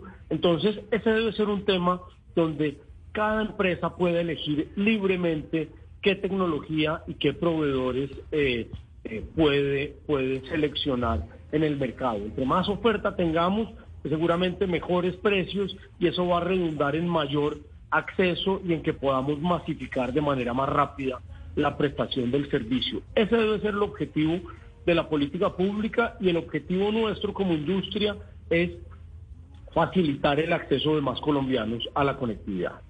Eh, claro, señor Hoyos, ese debe ser el objetivo, pero usted dijo ahora algo que me llamó mucho la atención y me llama nada de curiosidad, y es que usted dijo que hasta el 2013 nosotros éramos líderes en la región en temas de conectividad y que aparentemente eh, desde el 2013 no se habían actualizado las políticas de espectro. Pero ¿por qué no me cuenta un poco qué pasó? ¿Por qué dejaron de actualizarse? O sea, ¿qué, qué pasó exactamente? No sé si en el ámbito político que se dejó de tomar la medida o las medidas necesarias para seguir siendo los líderes en la región que veníamos siendo?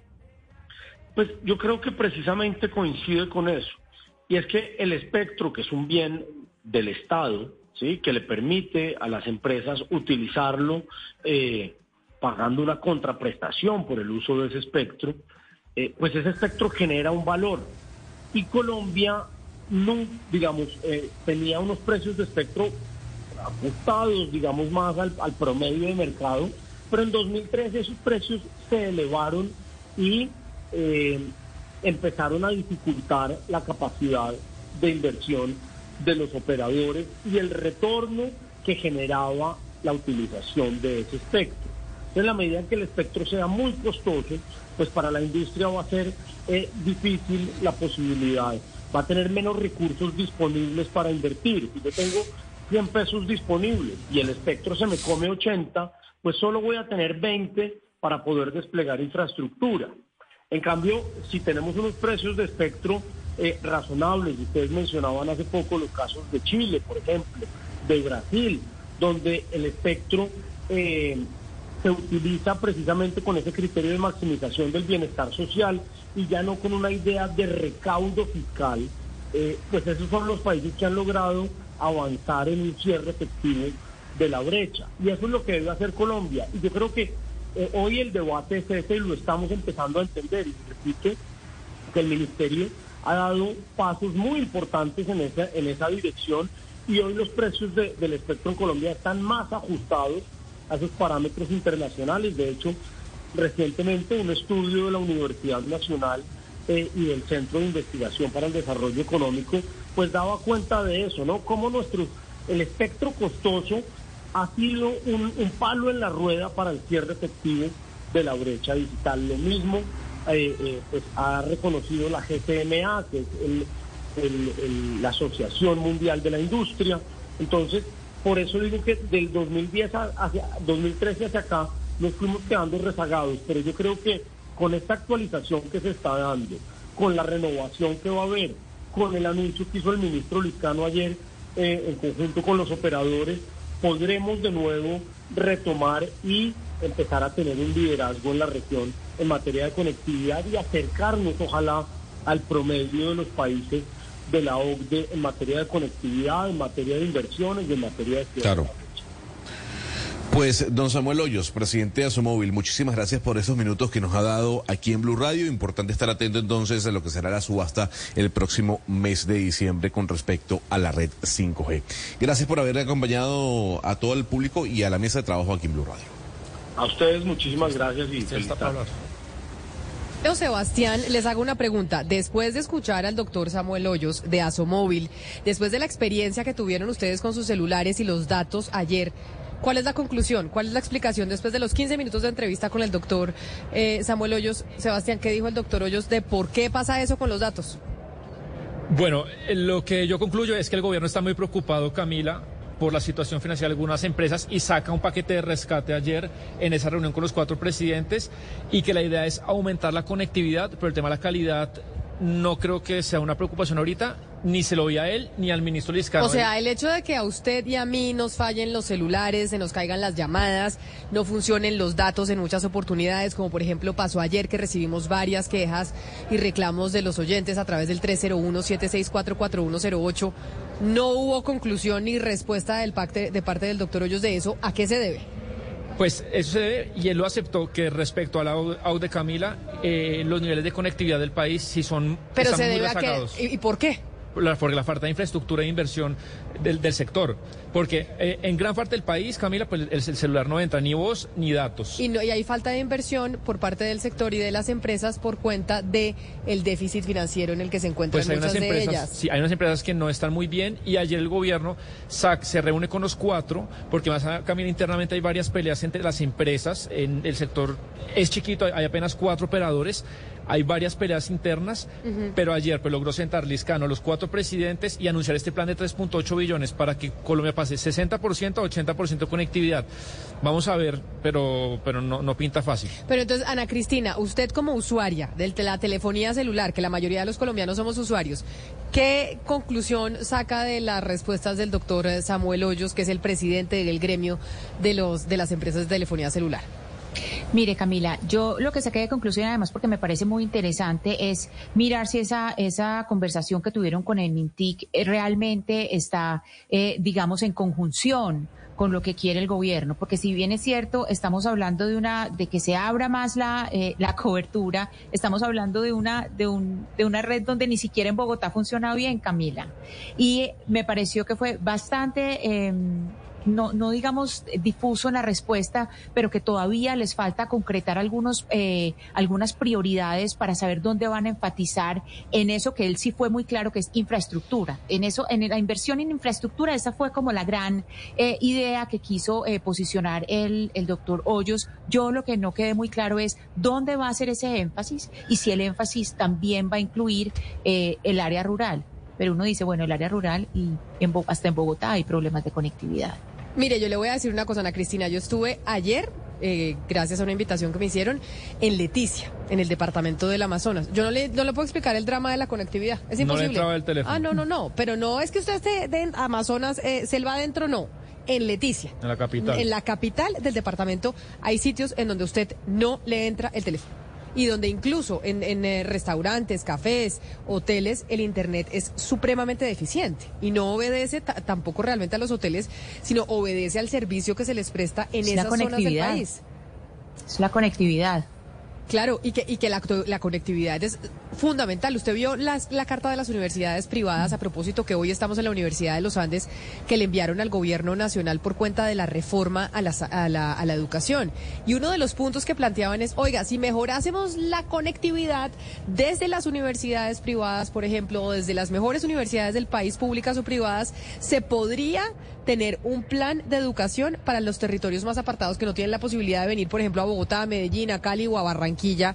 A, Camila, acá. es que es que exactamente exactamente eso se trataba mi pregunta, porque es que uno de los de los presupuestos de, de esos de eso que piensan hacer de la a- a- pues de abrir la cobertura en educación va ligado a, a conectividad, o sea, si no estamos hablando de aumentar la conectividad, la educación, pues no estamos hablando de nada. Ese debe ser el primer punto y precisamente donde más se necesita es en territorios que están lejanos a los centros de poder, Es como Leticia, que, que aunque sea una capital, pues está lejana a Bogotá, pues. Imagínense, Ana Cristina, un colegio, no sé, en, en, un municipio muy apartado de Antioquia, que Camila, que el profesor le diga a los estudiantes, descarguen este archivo o un video porque tienen que leerlo. Y usted sin internet no puede descargar el archivo, no puede el documental. Y la educación, que hoy en día, sin el tema digital, yo creo que pues es una quimera. Pero además, porque las grandes universidades, las universidades más importantes, Harvard, Stanford, Oxford, están dando cursos en donde usted, Sebastián, aquí en Colombia, puede tomar clases de esas universidades gracias a la conectividad. Eh, si no se arregla el tema de que nos podamos conectar a Internet, de que podamos tener un eh, buen servicio de telefonía celular y de datos, olvídese de muchas otras cosas, sobre todo en esa economía 4.0, es que se llama la economía de ahora tecnológica y digital.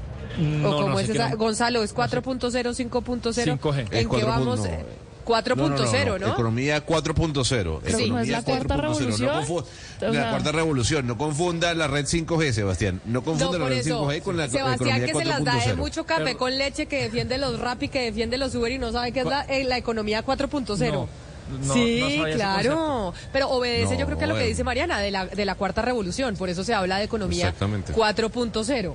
Sí. Bueno, me pueden educar porque no la conocía. Pues usted no, pues usted es el que defiende todo el día esa, esa, esa economía y no sabía que se llamaba no sa- 4.0. No conocía ese término, no. Sí, Fíjese. sí, sí, claro, economía 4.0. Oiga, ¿me trajo regalo del amigo secreto? Sí, mientras usted moderaba, le, le conseguí este regalo. Una ah, bebida. porque usted, yo le salía a usted amigo secreto. No, no, no, no, no. Era porque usted duró dos horas hablando sin agua. Yo dije, bueno, de pronto usted necesita tomar algo. Ajá, ¿y qué me trajo? Le traje esta bebida Juan Valdés, café frío.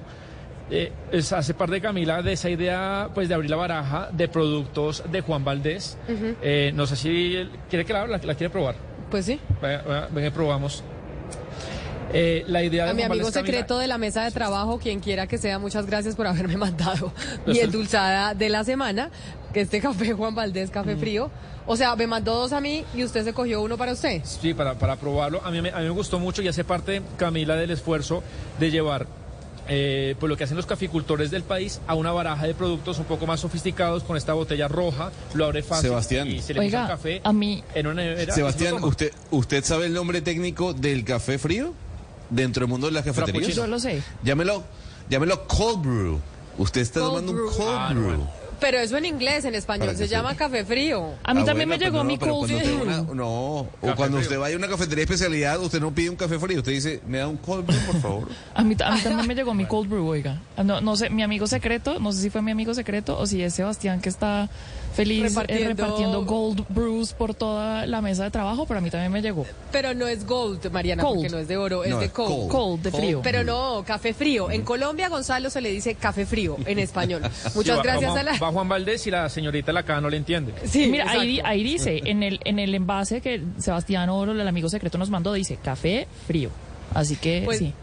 A nuestro amigo secreto Juan Valdés, mil gracias por enviarnos este café frío que ahora eh, se puede encontrar en eh, diferentes tiendas, no solo en Juan Valdés, se puede encontrar el café frío. Nosotros nos vamos con las noticias del mediodía y ya regresamos porque vamos a hablar de una nueva propuesta o un piloto que hay en Bogotá para definir el pico y placa o para definir la contaminación de los vehículos en la capital. Pero vámonos primero con las noticias y la actualización, la actualización de las mismas a nivel nacional.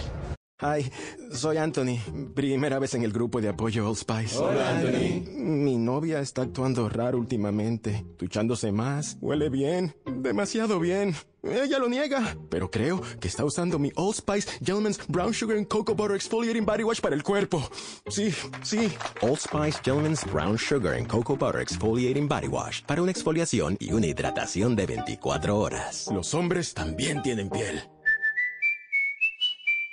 Buenos días. ¿Tiene un producto natural para la tos? Naturalmente, diga no, no, no a la tos con miel tertos. Con totumo, sauco, eucalipto, miel y propóleo. ¿Y qué otros productos de Natural Freshly tiene? Apetifor, que mejora el apetito. Fibofor, fibra fuertemente natural. ¿Y qué antiinflamatorio tiene? Finacid, la solución antiinflamatoria de origen natural. Solicite productos Natural Freshly. Tratamientos científicos con productos naturales. Es un fitoterapéutico, no exceder su consumo. Lee indicaciones y contraindicaciones en la etiqueta. Si los síntomas persisten, consulte a su médico. Registro en Viva.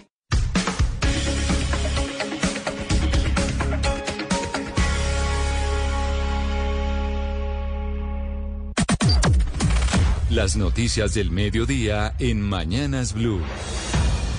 Al mediodía, como siempre, empiezan a entrar los periodistas del servicio informativo de Blue Radio a la cabina de Mañanas Blue para actualizarnos de lo que pasa en Colombia y en el mundo. Don Slobodan Wilson a la cabeza de este servicio hasta ahora. Muy buenas tardes. Muy buenas tardes, Camila. Muy buenas tardes a todos los oyentes de Blue Radio. Iniciamos con noticias importantes que vienen de la alcaldesa Claudia López, que volvió a arremeter contra el presidente de la República, Gustavo Petro. Esta vez dijo que lo único que ha hecho el gobierno por la ciudad, por Bogotá, es empeñarse un año para todos los proyectos de la capital. La ampliación de esta noticia, de lo que dice la alcaldesa mayor, Felipe García.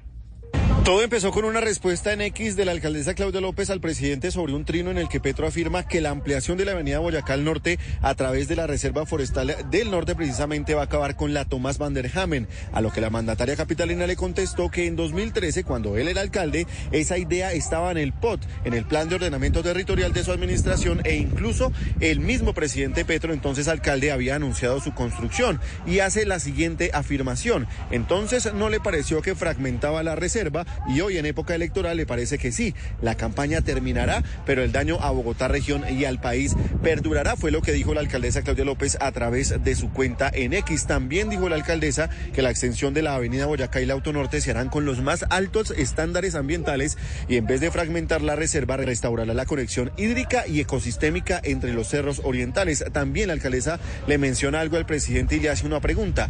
¿Qué le hemos hecho los bogotanos para que su gobierno lleve un año tratando o empeñándose en frenar a Bogotá? Eso fue lo que le dijo la alcaldesa Claudia López, que en este momento está inaugurando en el túnel el nuevo centro de salud en esta localidad. Muchas gracias, Felipe. Y a esta hora se está llevando a cabo un debate sobre los abusos de las aerolíneas en Colombia y el alto costo de los pasajes. Mientras que los citantes sostienen que se ha disparado considerablemente el número de las quejas y el valor de los tiquetes, el gobierno está explicando que en muchos casos hay que reconocer que hay un descenso importante del número de pasajeros. Andrés Carmona. Así es, Camila, muy buenas tardes. Es en la Comisión Sexta del Senado donde fueron citados el ministro de Transporte William Camargo, el director de la Aeronáutica Civil Sergio París y los representantes de las tres principales aerolíneas de Colombia, Avianca, Latam y Wingo. Allí tanto los citantes Sandra Jaimes, Gustavo Moreno, Pedro Flores y Alex Flores insistieron en que el principal problema que se está evidenciando por parte de las aerolíneas no solo son los altos costos de las tarifas, sino los abusos por parte de las empresas, generando una disparada cifra del número de quejas. Escuchemos a la senadora Sandra Jaimes. Total de demandas incrementó en un 568% al pasar de 7 mil demandas a más de 48 mil, sin considerar que en el 2003 aún no termina.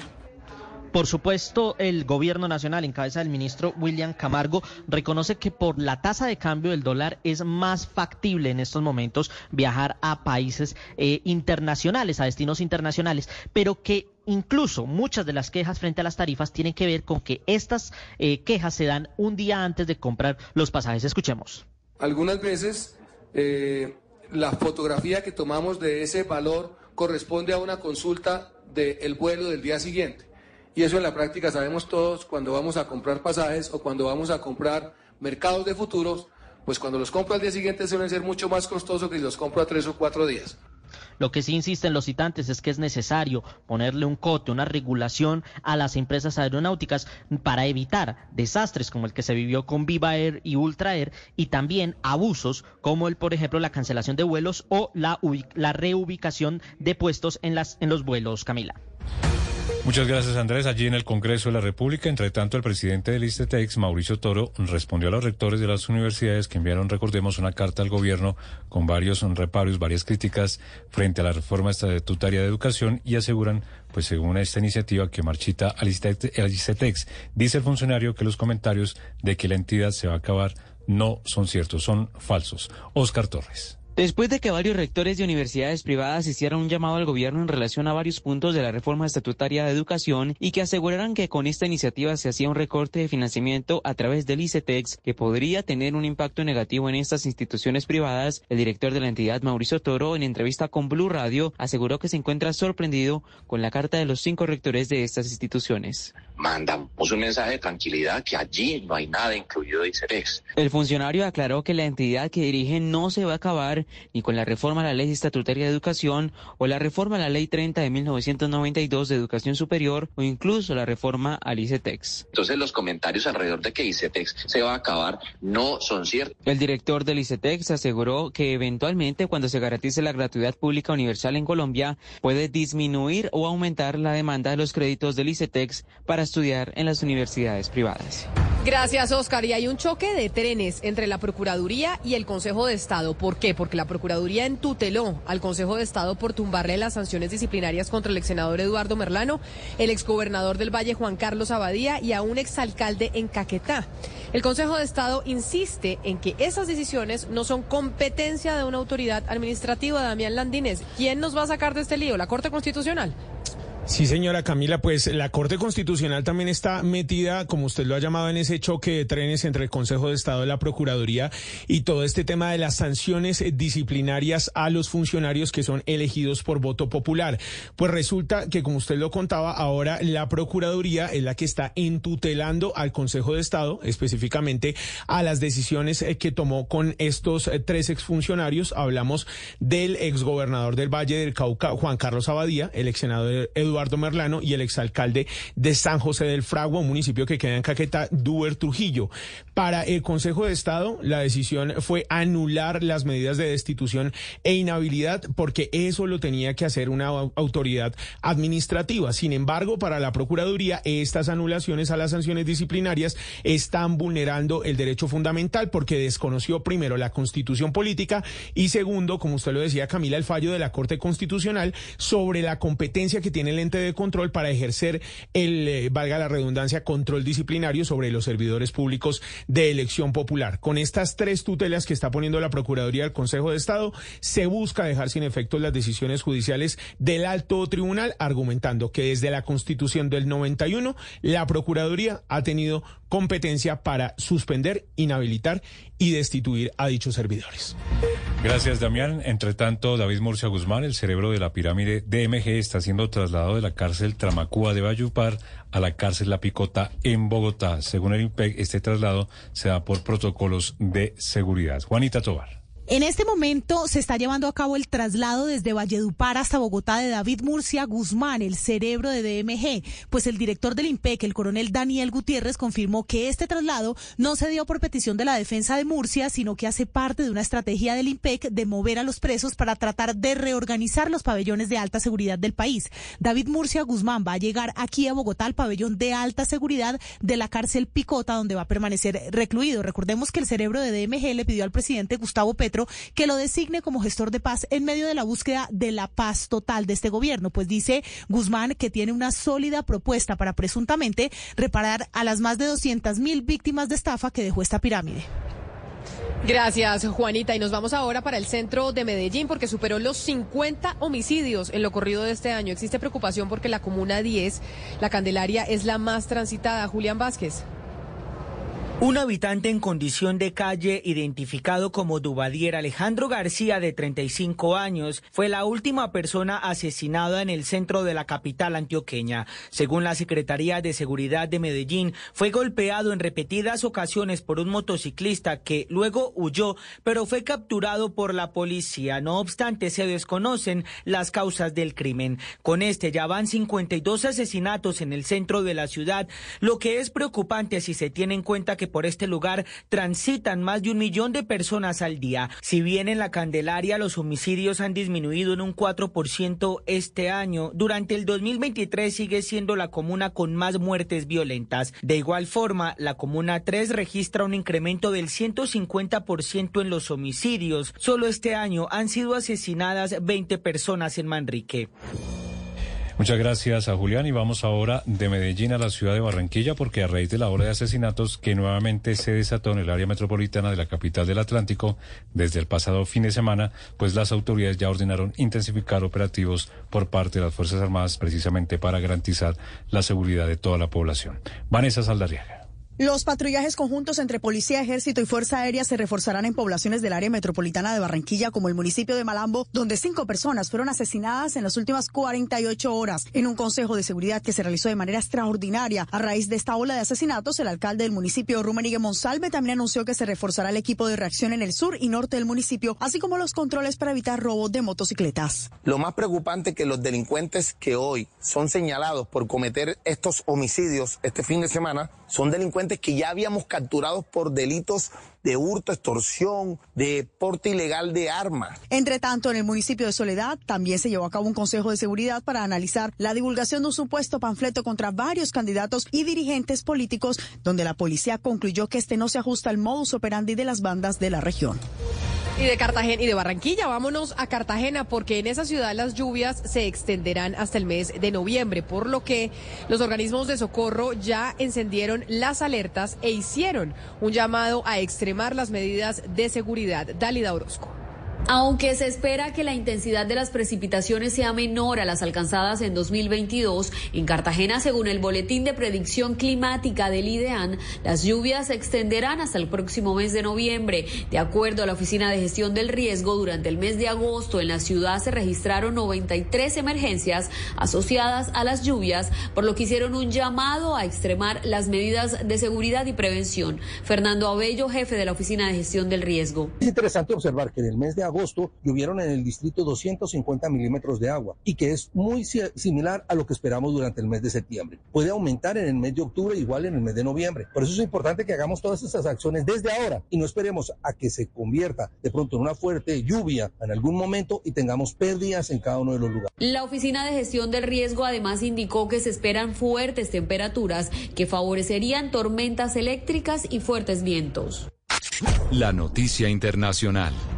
Noticia en el mundo está en Marruecos. Entrará en las próximas horas en una nueva fase en la gestión del terremoto de la semana pasada y es que los rescatistas han perdido ya cualquier esperanza de encontrar a personas con vida bajo los escombros. Vamos a Europa. Enrique Rodríguez. La de hoy ha vuelto a ser una jornada de pánico en Marruecos después de que se hayan registrado dos réplicas del sismo del pasado viernes de 3,4 y 4,1 grados. Los últimos datos publicados por el Ministerio del Interior alawita señalan que son ya más de 2.900 los muertos y 5.530 los heridos. Los efectivos sobre el terreno descartan casi ya al 100% poder encontrar a alguien con vida bajo los escombros cuatro días después del siniestro. Mientras tanto, la gran incógnita es por qué el gobierno marroquí ha rechazado de manera reiterada los ofrecimientos de ayuda que le han llegado de países como Francia o Portugal. La ONG francesa Rescatistas sin Fronteras. Donc aujourd'hui, euh, nous avons nous décidé d'arrêter euh, cette mission parce que malheureusement euh, on va. Ha señalado a través de uno de sus portavoces que como consecuencia de esa falta de respuesta han decidido desmovilizar a sus equipos de rescate porque ya no tienen posibilidades de encontrar a nadie con vida. Y en el mundo también vemos como el líder de Corea del Norte, Kim Jong-un, llegó hoy martes a Rusia a bordo de un tren blindado para reunirse con el presidente Vladimir Putin, aunque no sabemos exactamente cuándo y en dónde, en qué lugar del vasto país de Rusia se va a dar el encuentro. Se espera que Kim Jong-un busque ayuda económica y tecnología militar para su empobrecido país y que Rusia le pida municiones para la guerra en Ucrania. La ONU ha expresado algo de preocupación porque podría podría deshacer todos los logros que se han dado con las sanciones eh, hacia Corea del Norte que han impedido que acceda a cierto tipo de armas. Este encuentro, de nuevo, no sabemos exactamente cuándo se va a dar, pero en algún momento de esta semana va a ocurrir. La noticia deportiva. La noticia deportiva es que la selección colombiana de fútbol que se alisa para enfrentar a Chile por la segunda fecha de las eliminatorias confirmó un nuevo juego amistoso. El combinado patrio se medirá ante la selección de México el próximo 16 de diciembre en Estados Unidos, más precisamente en la ciudad de Los Ángeles. Respecto a las eliminatorias de cara al Mundial del 2026, con transmisión de Blue, Bolivia se enfrentará a Argentina a las 3 de la tarde, Ecuador, Uruguay a las 4, Venezuela, Paraguay también por Blue a las 4 de la tarde, Chile-Colombia por Blue a las siete y media y Perú cerrará la jornada con Brasil a las 9 de la noche. Las principales tendencias en redes sociales. Con más de 251 mil posts, hashtag Apple Event es tendencia internacional y es que hoy, tras un año de espera en uno de los eventos más importantes para la tecnología global, la marca Apple presentará la última serie de sus dispositivos smartphone. Se trata del iPhone 15, que según algunos anuncios previos sería el primer celular de la empresa en abandonar la presencia de los cargadores Lightning y pasaría a utilizar cables USB tipo C. El evento se realizará en el transcurso del día en Cupertino, California.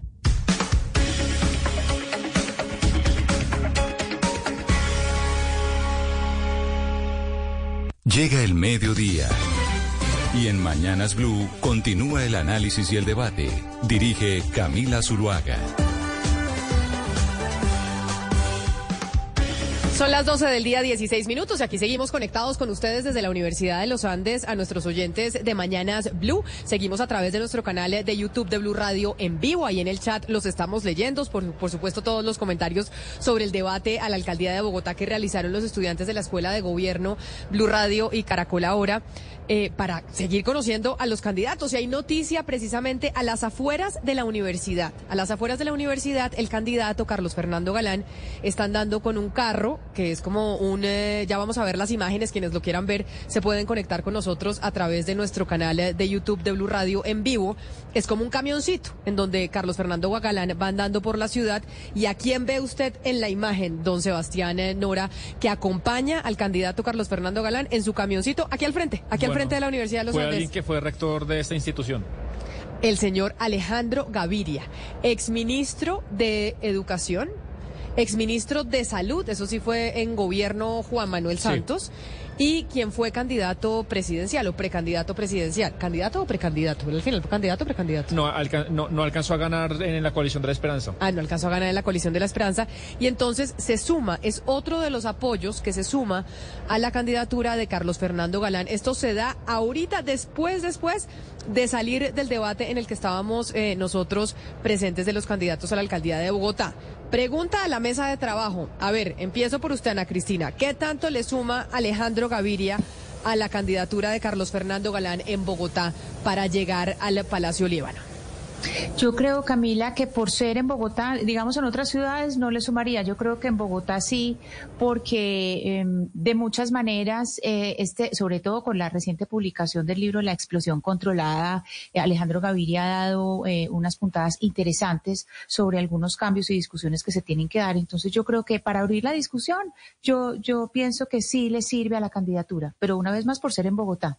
Ok, usted, Oscar, ¿qué opina? ¿Le suma, o sea, me dicho, le suma, le da más votos, le da más fuerza? Finalmente, Carlos Fernando viene liderando las encuestas, pero yo no sé, según las experiencias de la, del, pues de la, de la campaña presidencial, si el exministro Alejandro Gaviria le suma o no le suma.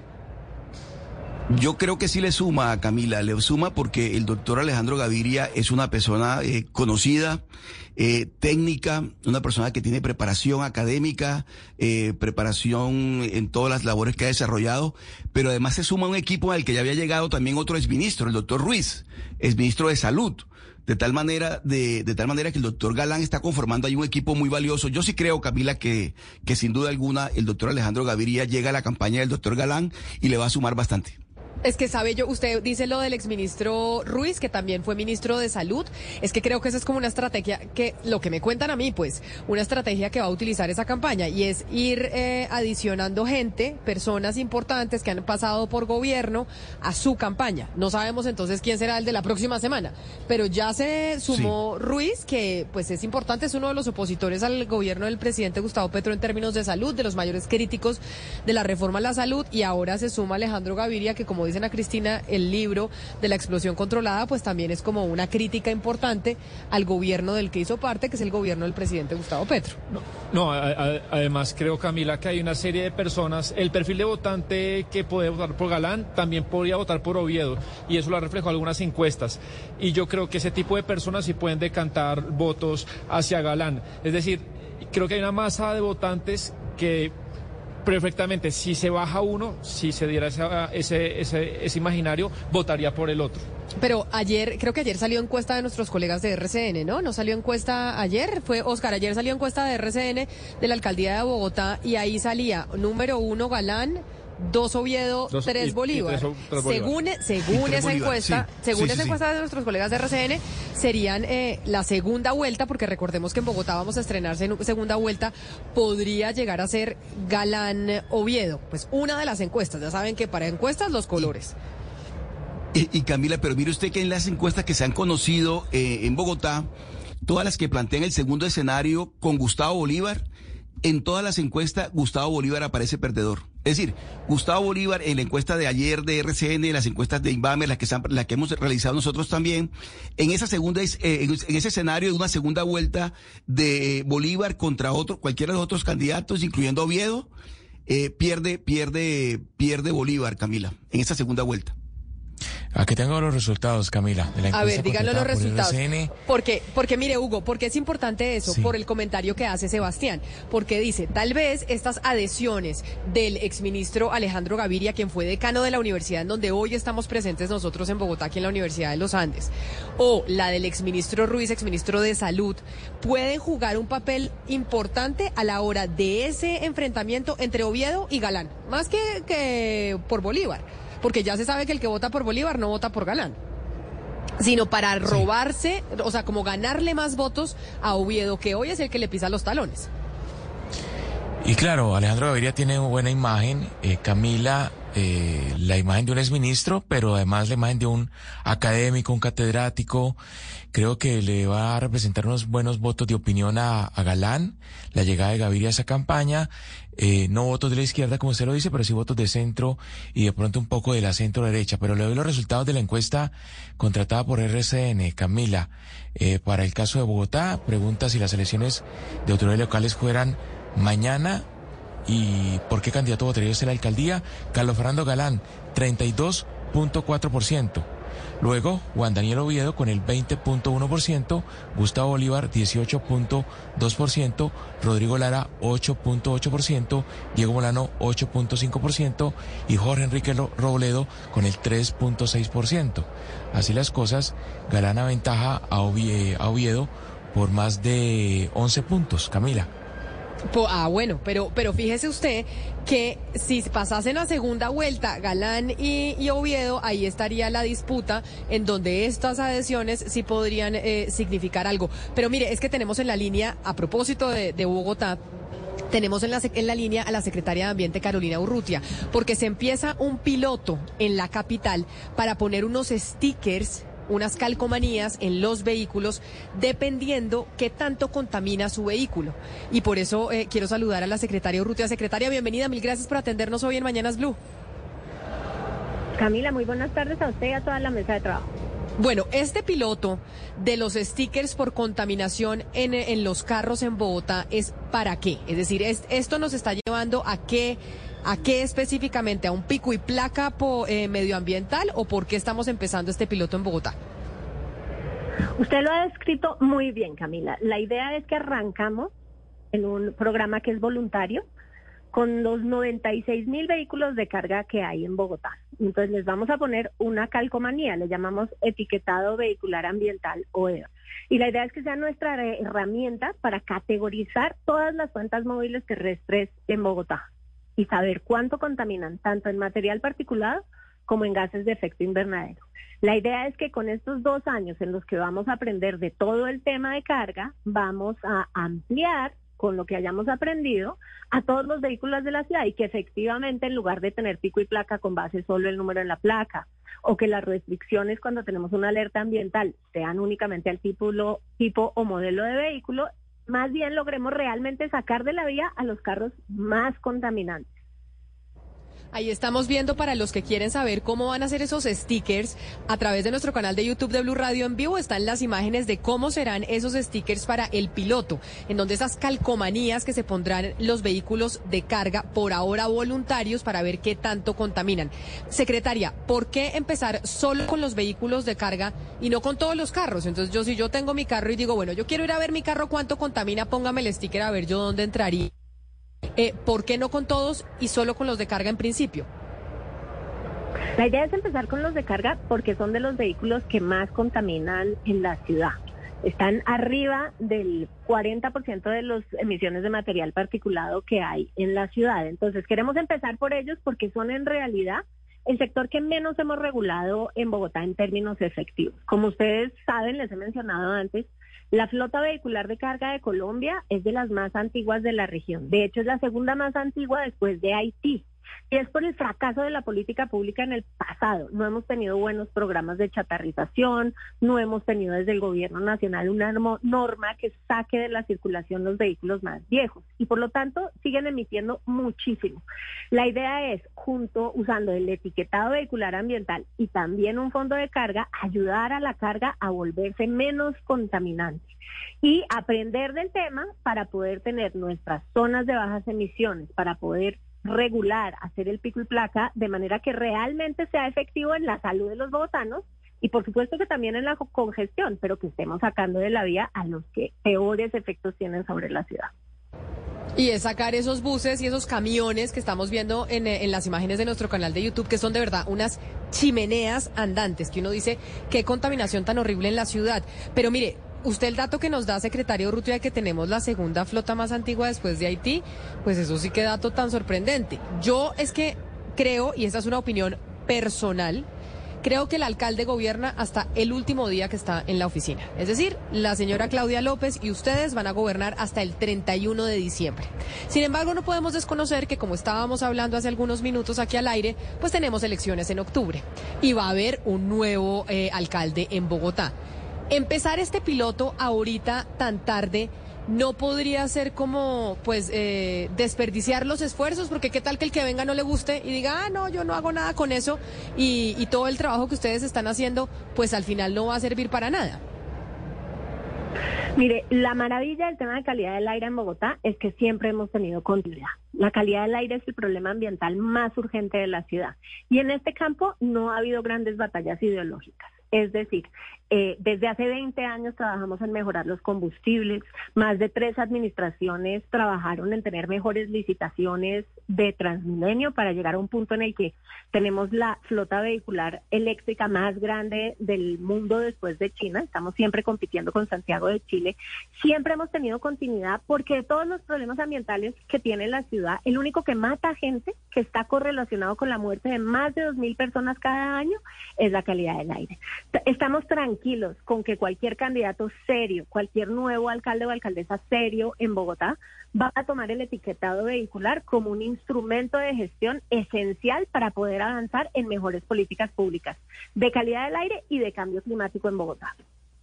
Secretario Urrutia, ¿este etiquetado ambiental se va a dar en ciertos lugares de revisión especiales o se puede conseguir en cualquier parte y cómo evitar la corrupción? Es decir, porque uno a veces va en la calle y ve tremendas chimeneas y no sé cómo es posible que esto esté acá y de pronto pues puede haber falsificaciones. Entonces, ¿cómo, eh, cómo garantizar que sí de verdad están cumpliendo con la norma y están siendo bien revisados? Ese es parte del motivo por el que empezamos con un piloto. Nosotros, nosotros y la Secretaría de Movilidad trabajamos con los transportadores de carga en Bogotá todos los días. Tenemos un programa de autorregulación, sabemos quiénes son, sabemos en dónde están, sabemos cómo trabajan. En este momento, en la, apuesta de, los, de las calcomanías va a ser únicamente en las instalaciones de la Secretaría Distrital de Ambiente. Las calcomanías tienen más de siete, siete capas, digamos, de legitimidad. Sabemos que no se pueden reproducir con facilidad. Tienen eh, sellos, tienen toda clase de medidas de seguridad que nos aseguran que no van a poder ser copiados. Durante estos dos años vamos a aprender en la medida en que el programa es voluntario y gratuito y cuando se vuelva, por supuesto, obligatorio, vamos a tener ya la capacidad de tener prestadores de ese servicio que en mi opinión deben ser de propiedad del distrito, pero también podrían ser concesionados o dada esa facilidad a privados. Pero por el momento, por eso es importante el piloto. En esta administración tomamos decisiones basadas en evidencia, tomamos decisiones que van a funcionar.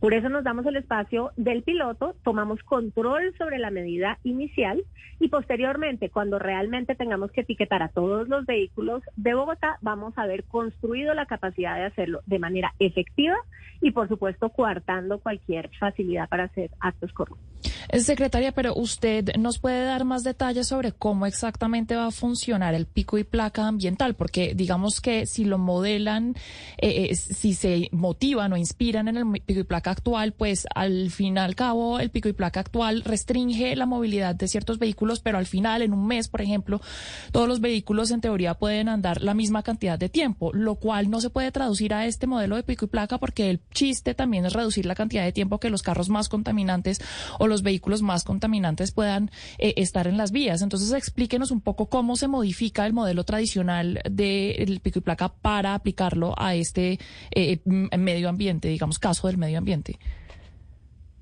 Entonces, en este momento no estamos modificando el pico y placa. Lo que estamos haciendo es construir las capacidades para revisar las emisiones de cada vehículo y cuando estemos listos podemos cambiar el pico y placa, pero eso no se hace de un día al otro, eso sería hacerlo mal.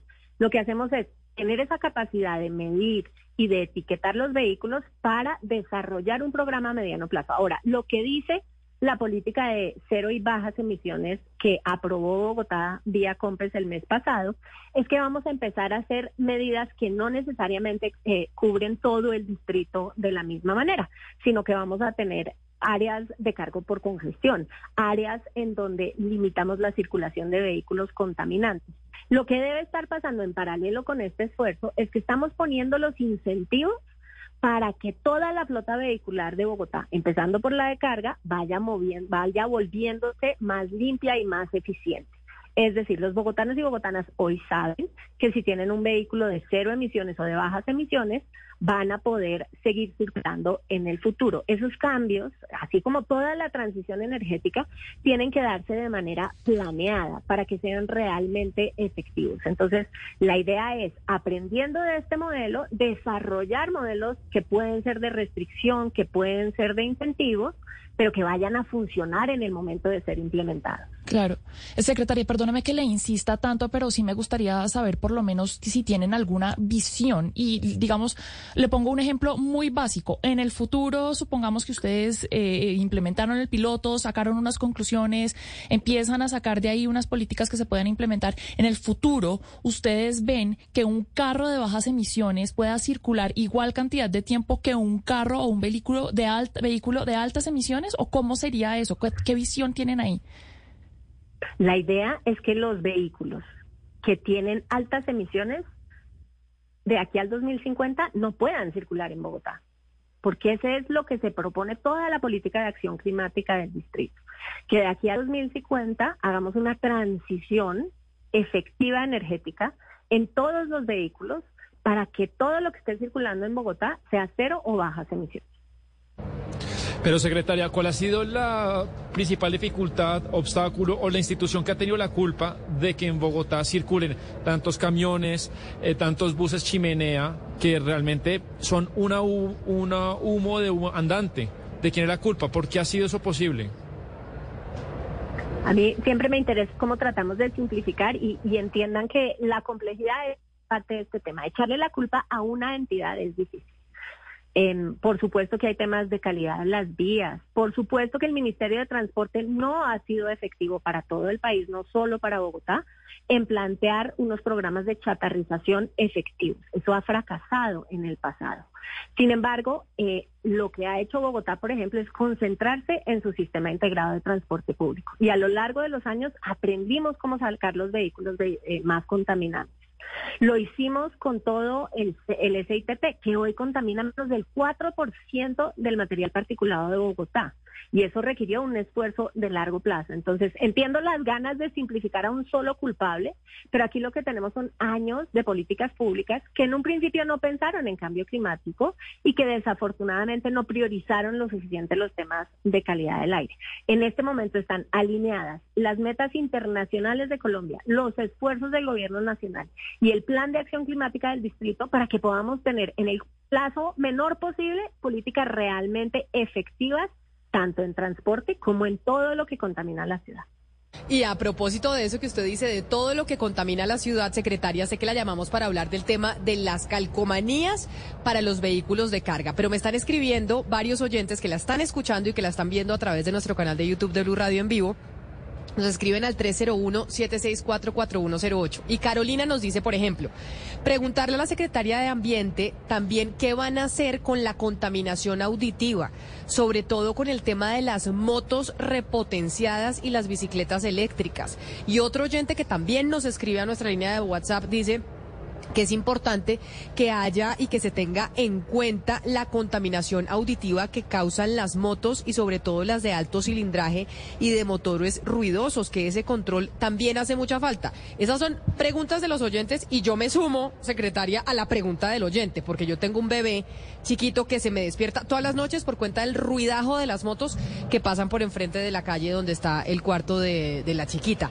¿Ustedes ¿Pueden hacer algo? ¿Se va a hacer algo con esa contaminación auditiva?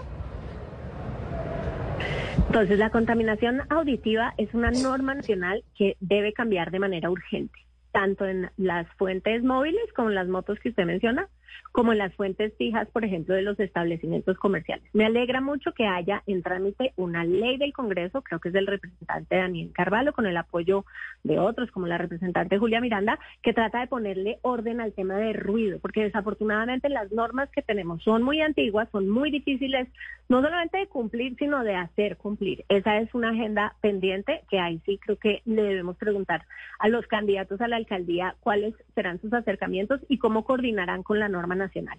Específicamente en el tema de las motos, hace creo que más de un mes, la Secretaría de Movilidad sacó unas restricciones a esas motos eh, repotenciadas que son muy importantes y que nos implican una transición en el tema de motos en general. La apuesta de este gobierno ha sido mejorar el transporte público, llegar a un transporte público limpio, para que las personas no sientan la necesidad de comprar motos, para que no sea esa la ventaja de su vida productiva y de su calidad de vida.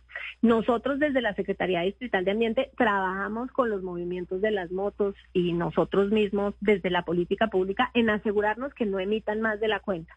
Sin duda alguna, esa es una agenda que necesita mucho trabajo y que necesita norma nacional. Pues es la secretaria de Ambiente de Bogotá hablándonos de ese piloto de las calcomanías para los eh, para los transportadores de carga para ir hacia un pico y placa medioambiental. Y la buena noticia que usted nos deja, secretaria, es que por lo menos en eso en Bogotá se ha habido continuidad. Así que no importa el alcalde que llegue, si es medianamente sensato, probablemente va a seguir con esta eh, política medioambiental para mejorar la calidad del aire. Secretaria Carolina Urrutia, mil gracias por estar con nosotros aquí en Mañanas Blue. Muchas gracias a ustedes. Y mire, lo importante es que como estas decisiones se toman con bases técnicas muy robustas, quien sea el tomador de decisión va a tener los motivos y la evidencia suficiente para tomar buenas decisiones. Claro que sí, es la secretaria Urrutia, secretaria de Ambiente de Bogotá. Pero a propósito de eso que decía la secretaria Urrutia, Ana Cristina, el eh, representante Carvalho, que ella nos dice es el que presentó un proyecto de ley al Congreso para poder controlar el ruidajo, que también es que contamina muchísimo y no sabe la cantidad de oyentes que nos están escribiendo diciendo, oiga, y con la contaminación auditiva, ¿qué se va a hacer? Sobre todo la contaminación de las motos. Yo a veces digo, no, pues es que es imposible prohibir el tránsito de una moto a cualquier hora de la, de, del día pero en la noche usted no sabe cómo despiertan a la gente que está durmiendo, porque obviamente yo no sé si le raspan la culata, es como se dice, para que suenen más duro cuando se les raspa la culata a los carros o, a las motos, para que hagan más ruido y como que quienes montan esos vehículos les parece que es mucho más, eh, tiene más adrenalina cuando suenan. Sí, así es, Camila. Mire, lo que pasa es que eh, no fue solamente Daniel Carvalho, en realidad el representante Carvalho buscó a otros, eh, 20 congresistas se puso de acuerdo con ellos para eh, radicar ante la Secretaría de la Cámara de Representantes el proyecto de ley contra el ruido. Aquí, Camila, él se refiere sobre todo y, está diciendo, esto no se trata de, de, apagar la fiesta, lo que se trata es tener eh, una serie de medidas porque hay eh, dos puntos fundamentales. Pues uno es la alteración, la alteración de la salud física y mental de las personas, que eso va directamente ligado a lo que usted dice, Camila, pues si usted no puede dormir, usted no puede estar físicamente bien. No es solamente porque los bebés estén dormidos y se despiertan y uno los atienda, es que nadie que duerme mal puede rendir bien y eso empieza a afectar la salud eh, mental. Pero segundo, Camila, porque es que hay algo muy importante que tenemos que hablar del ruido y es que el ruido es una de las causas principales de conflictos entre vecinos en Colombia. Es decir, eh, la, y, aquí no se le puede llamar con otro nombre, la maleducación que hay en la cultura nuestra, la falta de respeto que hay para, eh, para el espacio del otro, pues eh, uno de los mayores, cuando usted se pone a mirar los conflictos que hay, es precisamente el, el ruido, el ruido de los vecinos. Entonces, este proyecto eh, de Daniel Carvalho es porque, porque ¿qué es lo que está pasando? Las autoridades, una autoridad empieza a pasarle la pelota a otra y entonces empiezan a, pasar que, que, de la policía llame a tal parte, a tal parte. Es como poner un poco más claro cuáles son las autoridades que van a ser eh, las responsables y, tan, y también tener en cuenta que este proyecto no solamente está pensando en los animales humanos, sino en otras, eh, eh, pues digamos en las mascotas, en los perros, los gatos, los animales que también se alteran muchísimo con el ruido. Entonces, empezamos conversando con un proyecto de, conservar el medio ambiente, pero seguimos con ruido porque todo está conectado. Y este proyecto pues ya está radicado, Camila, y es un grupo grande de congresistas y de verdad que afecta,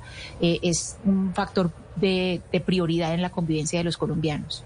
Y los, y los pajaritos, Ana Cristina, que se asustan con esas motos y ese ruidajo en la noche que los pajaritos están durmiendo, que es lo que dicen además los animalistas, ¿no? Con el tema de la pólvora que los perros, los pájaros, los gatos, todos se asustan, además eh, de los niños. Y por eso importante ponerle la lupa a ese proyecto de ley del que usted nos estaba hablando. Vamos a hacer una pausa y ya regresamos aquí a Mañanas Blue. ¿Te preocupas por tu familia? Entonces, ¿por qué darles solo huevos ordinarios cuando pueden disfrutar de lo mejor? Eggland's Best, los únicos huevos con ese delicioso sabor fresco de granja, además de la mejor nutrición, como 6 veces más vitamina D, 10 veces más vitamina E y 25% menos de grasa saturada que los huevos regulares, además de muchos otros nutrientes importantes. Así que, dales los mejores huevos. Eggland's Best, mejor sabor, mejor nutrición, mejores huevos. Here's to feeling that we belong and feeling part of something bigger. Here's to being there for each other and finding friends who become family. Here's to the talkers, the listeners, and the cooks. Absolutely the cooks. Here's to the ones we can't imagine not knowing. And here's to all the wonderful and powerful things that happen when we come together. Here's to us, all of us. To learn more, visit mychinet.com.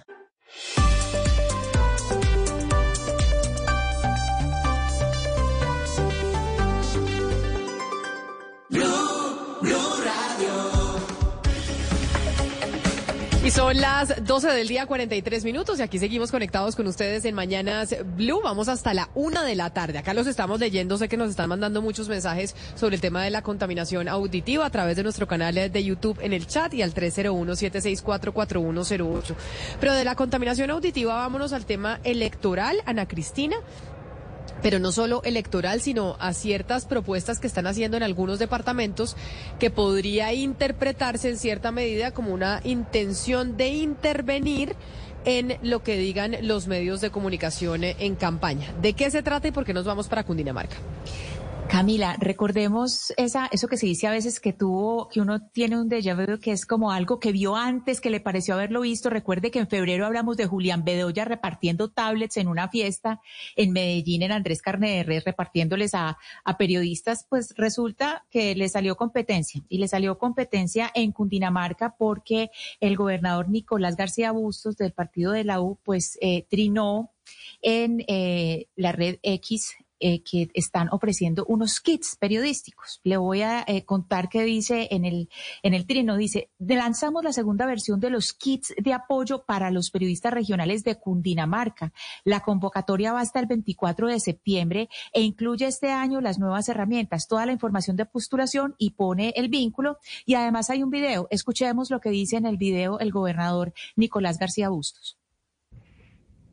Desde la gobernación de Cundinamarca seguimos trabajando en el fortalecimiento de las capacidades de nuestros periodistas regionales, en poder brindarles herramientas para que puedan día a día desde las 15 provincias de este hermoso territorio cumplir su tarea, no solo de informar, sino también de alertarnos y de ayudarnos a solucionar problemáticas de la comunidad. Por eso, Queremos invitarlos para que a partir de hoy y hasta el 24 de septiembre, del 11 al 24, se inscriban en la página www.cundinamarca.gov.co y puedan beneficiarse de muchas herramientas para que cada día sigan haciendo de mejor manera la tarea de informar y ayudar desde los territorios. Entonces, Camila, le cuento, el kit no es cualquier kit. Oiga lo que tiene el kit. Entonces se llama Kit Media. Potencia tu cobertura. Entonces, si usted se mete por ese vínculo, a usted le van a dar un trípode, le dan cámara con estabilizador, le dan el pad mouse, le dan el pad card, es decir, toda la, todo lo que es el cableado, la luz LED, le dan hasta el morral, le dan computador portátil Camila y una memoria micro SD. Es decir, hay 65 periodistas hasta donde entiendo, hay 65 medios y medios regionales, esto hay que aclararlo. No sé ni siquiera cuántos medios regionales hay en Cundinamarca, pero 65 que van a acceder a este kit de, cobertura que pues es francamente impresionante, pues todo lo que todo lo que se está diciendo o todo lo que se está ofreciendo y eso pues eh, obviamente Camila y oyentes, esto tiene que ver con la libertad de prensa, o sea, alguien que le deba esto a un gobernador, no podemos decir que sea eh, un periodista libre o autónomo para informar. Por esa razón, por eso que usted está diciendo es que está con nosotros en la línea Jonathan Bock, director de la Fundación para la Libertad de Prensa Flip. Señor Bock, bienvenido y mil gracias por atendernos. Hola Camila, buenas tardes. Esto que dice, que nos comentan a Cristina, que nos muestra sobre lo que está pasando en Cundinamarca, este concurso, pues que a muchos periodistas les debe parecer interesante, porque imagínense todo lo que ofrecen para poder hacer un mejor ejercicio de esta profesión, eh, pues es eh, muy llamativo. Hacer este concurso por parte de la gobernación, entregar este tipo de aparatos para los periodistas, ¿es eh, minar su libertad de expresión? Pues Camila, esta eh, denuncia y esta situación que está relatando Ana Cristina es la punta del iceberg, porque evidentemente es una manera de buscar incidir en la agenda eh, y en las editoriales de los medios de comunicación de Cundinamarca con lo que se está presentando como un obsequio, un regalo de un actor político que por supuesto tiene intenciones en estas, en estas elecciones. Esto es eh, una clara afectación a la independencia de los medios de comunicación, pero sobre todo a la manera en la que muchos funcionarios públicos y gobernadores entienden los recursos de publicidad oficial, donde son ellos quienes quieren presentarse como quienes hacen los regalos, como quienes se preocupan por el periodismo, pero realmente pues se trata de una estrategia de posicionar su imagen. Y cuando digo que es la punta del iceberg es porque en el caso de la gobernación de Cundinamarca, esta ha sido una estrategia sostenida. Digamos que aquí, eh, en este caso, pues más allá de este momento de la coyuntura electoral, la estrategia de la gobernación ha sido eh, invertir y gastar muchos recursos de publicidad oficial, donde se debe utilizar la imagen del gobernador, donde se convierte esa imagen en el centro de la comunicación, algo similar a lo que hemos visto en otras alcaldías y gobernaciones, como en, el Atlántico, en Barranquilla, en Medellín. Entonces, pues este es el fondo del problema de eh, la falta, digamos, como de una regulación clara frente a los recursos de publicidad oficial y, pues, sobre todo el que no haya ningún tipo de control a cómo se están gastando estos recursos por parte de los de las gobernaciones, de las alcaldías y de las de los funcionarios públicos que tienen acceso a estos recursos. Director Bock, cuando se habla de la libertad de prensa en las regiones o, en territorios o en zona rural, eh, generalmente se piensa en, eh, pues en la violencia, en las amenazas por la violencia, pero en realidad es otro tipo de amenaza porque amenaza la autonomía. Estamos dando este caso específico de los kits, pero ¿de qué otras maneras se amenaza la libertad de prensa en los territorios, en las distintos, eh, pues en los distintos lugares que están lejanos a los centros de poder?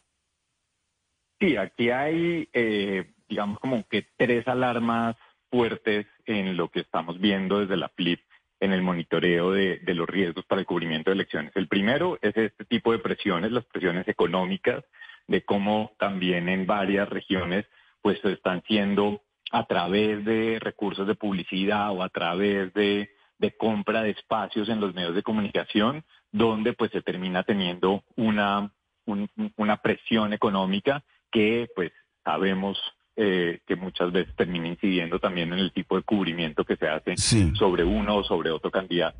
El otro asunto que también es un, fenómeno actual que, que, queremos también visibilizar, pues son las estigmatizaciones y este lenguaje narrativa en contra de los medios de comunicación. Y el tercer factor, pues sigue siendo la violencia, sobre todo en algunas regiones donde pues están la presencia de los grupos armados está siendo muy fuerte, están obligando a los periodistas a emitir comunicados o que tienen que cubrir de determinada manera lo que está ocurriendo en, las regiones. Sí, pero, pero el, el, gobernador hablaba de, de, brindarles herramientas a los medios de comunicación de Cundinamarca, 65 medios de comunicación.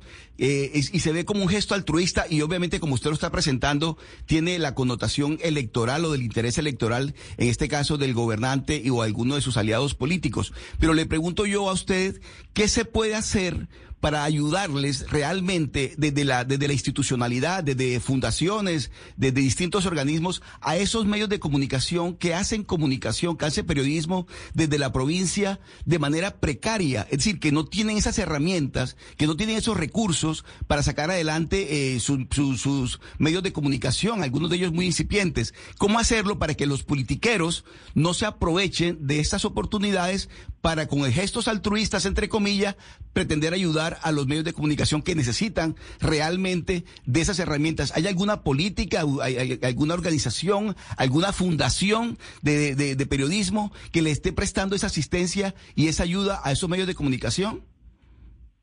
Claro que sí, ese es el punto central, ¿no? Y aquí es importante decir que está eh, es necesario que existan subsidios para los para los periodistas, para la financiación del periodismo es indispensable que haya subsidios. Ahora, estos subsidios tienen que tener unas reglas de juego claras y no pueden entenderse como unos subsidios personalizados, sino como unas ayudas estatales que tengan que tener pues una concursabilidad, que tengan las mismas posibilidades los, los periodistas o los medios de comunicación que se quieran presentar y que no ocurra lo que ocurre en buena parte del país, donde esto es entregado a dedo, sin reglas de juego claras, o, sin, eh, o, que también eh, pues tampoco tengan un propósito o un objetivo eh, siempre muy específico, ¿no? Sino que sencillamente pues son en momentos como las coyunturas de las elecciones o cuando los alcaldes o gobernadores necesitan también mejorar su imagen, pues se inventan concursos, se inventan todo tipo de acercamientos a los medios de comunicación, pero pues lo que están utilizando son recursos públicos con un propósito también personal y eso es lo que no puede pasar en este tipo de subsidios porque se terminan encubriendo como necesidades a los medios de comunicación, pero realmente pues están teniendo también un beneficio para el funcionario público.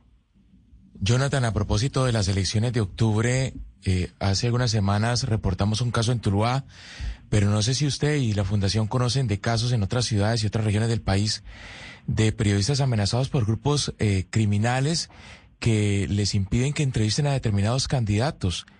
Eh, no les permiten la cobertura plena del proceso electoral en, en sus municipios. ¿Usted tiene información eh, reciente sobre estos, estos hechos, estas amenazas? Sí, sí, hay, hay, varios y, y, en esto, con lo que estaba diciendo en la pregunta anterior, quiero mostrar que las presiones son diversas y que todo esto termina impactando en la manera en la que se cubren las elecciones, en la autocensura que muchas veces optan los periodistas por no tener las garantías y por estar siendo objeto de estas presiones. Entonces creo que acá se mezclan ¿no? las, las presiones que vienen de los políticos, candidatos que no quieren dar declaraciones, que estigmatizan a los medios públicos, eh, como ha sido reiterativo el caso de Federico Gutiérrez en la gobernación de, Antioquia, que eh, dice que no participa en los debates que sean eh, propiciados por Telemedellín porque pues y, y estigmatiza al medio de comunicación. Entonces, esto es solamente una muestra de algo que está siendo cotidiano, donde hemos transmitido esto al Ministerio del Interior, al Consejo Nacional Electoral, para que se esté observando lo que está sucediendo, porque son muchas irregularidades que terminan impactando en el cubrimiento periodístico. Y, aquí el mensaje también es que es fundamental que sea precisamente en, el, en, en las elecciones, en las, en las semanas previas a las elecciones, donde la ciudadanía reciba la información más completa, donde pues esto por supuesto esté ajeno a este tipo de presiones y eso desafortunadamente no está sucediendo y no está sucediendo ni en los municipios más pequeños ni en las ciudades principales, ¿no? Porque también, como mencionaba, hay mucho miedo en muchas regiones por la presencia de disidencias de las FARC o del, del ELN que siguen presionando a los periodistas. Hemos eh, advertido esta situación en el Huila, en Caquetá, en Putumayo, en Arauca.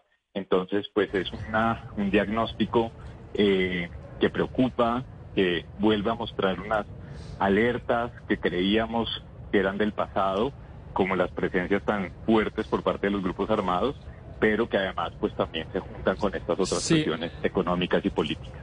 Director, para cerrar esta entrevista, nos interesa saber su posición, que es un debate interesante de esta idea del proyecto de secar la pauta pública en los medios grandes tradicionales y llevarla casi toda a los medios públicos, eh, porque por un lado uno entiende, bueno, se quiere fortalecer o hacer públicas las ideas y programas del gobierno y en qué medida pues eh, eh, este debate alienta o no el tema de la libertad de prensa.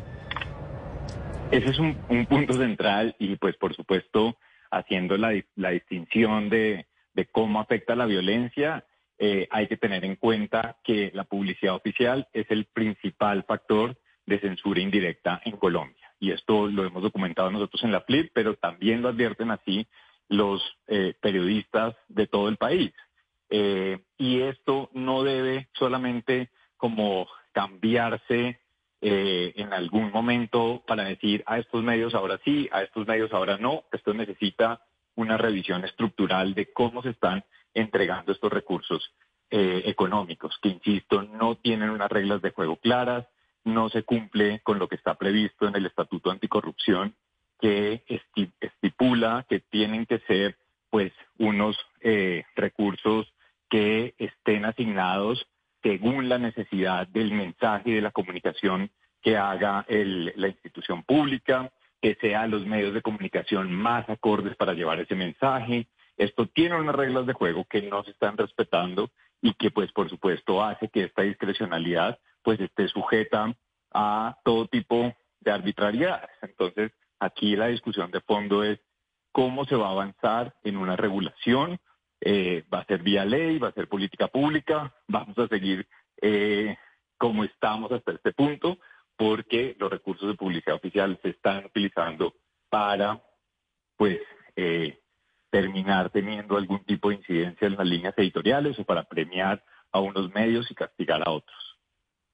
Es el director de la Fundación para la Libertad de Prensa, Jonathan eh, Bock, director de la FLIP. Mil gracias por estar aquí con nosotros hoy hablando, bueno, de ese kit en Cundinamarca y de la última pregunta que hacía mi compañero Sebastián Nora sobre la decisión del Gobierno Nacional sobre la pauta eh, oficial en los medios de comunicación. Feliz resto de día para usted. Gracias, Camila, y a todos en la mesa. Un abrazo. Faltan dos minutos para la una de la tarde. Ana Cristina, mejor dicho, nos quedan dos minutos para yo poder salir a respirar porque esta gripa creo que me va a, matar, pero usted tiene un último comentario sobre, sobre este tema en particular. Eh, sí, Camila, esto tal vez le quite la gripa. Le cuento que esta no es la primera vez que entrega eh, estos kits. Los kits ya ha entregado antes, ya había entregado porque en la convocatoria dice los que no tengan kit O sea, ya había otros que tenían y se sabe que ya había entregado unos 80. Aquí dice los primeros 65. Entonces estamos contando que hay por lo menos 145 kits que son con computador y con todas las cosas que les dije ahorita. Lo que se pregunta uno, Camila, eh, además pues de esta, de, de, esta intimidación que significa darle esto a los periodistas, es el tamaño de la contratación, Camila. O sea, ¿a quién le están pagando esos computadores, esos morrales, esas cámaras? O sea, ¿a quién le están pagando toda la contratación que hay detrás de toda esta, de todos estos llamados kits con que se está conquistando la prensa eh, regional? Y si hay tantos medios regionales para entregar esta cantidad de, eh, pues de dádivas, es increíble. Bueno, pues ahí está entonces, por eso hablábamos con el eh, director de la Fundación para la Libertad de Prensa, don Lucas San Pedro, antes de irnos a almorzar y a podernos sonar un poquito, ¿qué, lo trae por aquí? ¿Qué lo trae por aquí? Me trae Camila, ya que la veo en la Universidad de los Andes, la educación y sobre todo la educación eh, superior, porque Bogotá tiene mucho que contar y hay 36 mil jóvenes que están estudiando gratis hoy una carrera en las mejores universidades con becas de este programa que se llama Hope. Fall is just around the corner and home is the center of it all. At Ashley, seasonal decorating's a breeze with their range of designs and materials. Snuggle up on a family-friendly sectional or an ultra-modern sofa. Or gather outside and enjoy the crisp, cool air with a new fire pit or conversation set. From minor refreshes to total overhauls, Ashley has the essentials to make your home fall functional and fabulous. Shop in-store or visit ashley.com today. Here's to feeling that we belong and feeling part of something bigger. Here's to being there for each other and finding friends who become family. Here's to the talkers, the listeners, and the cooks.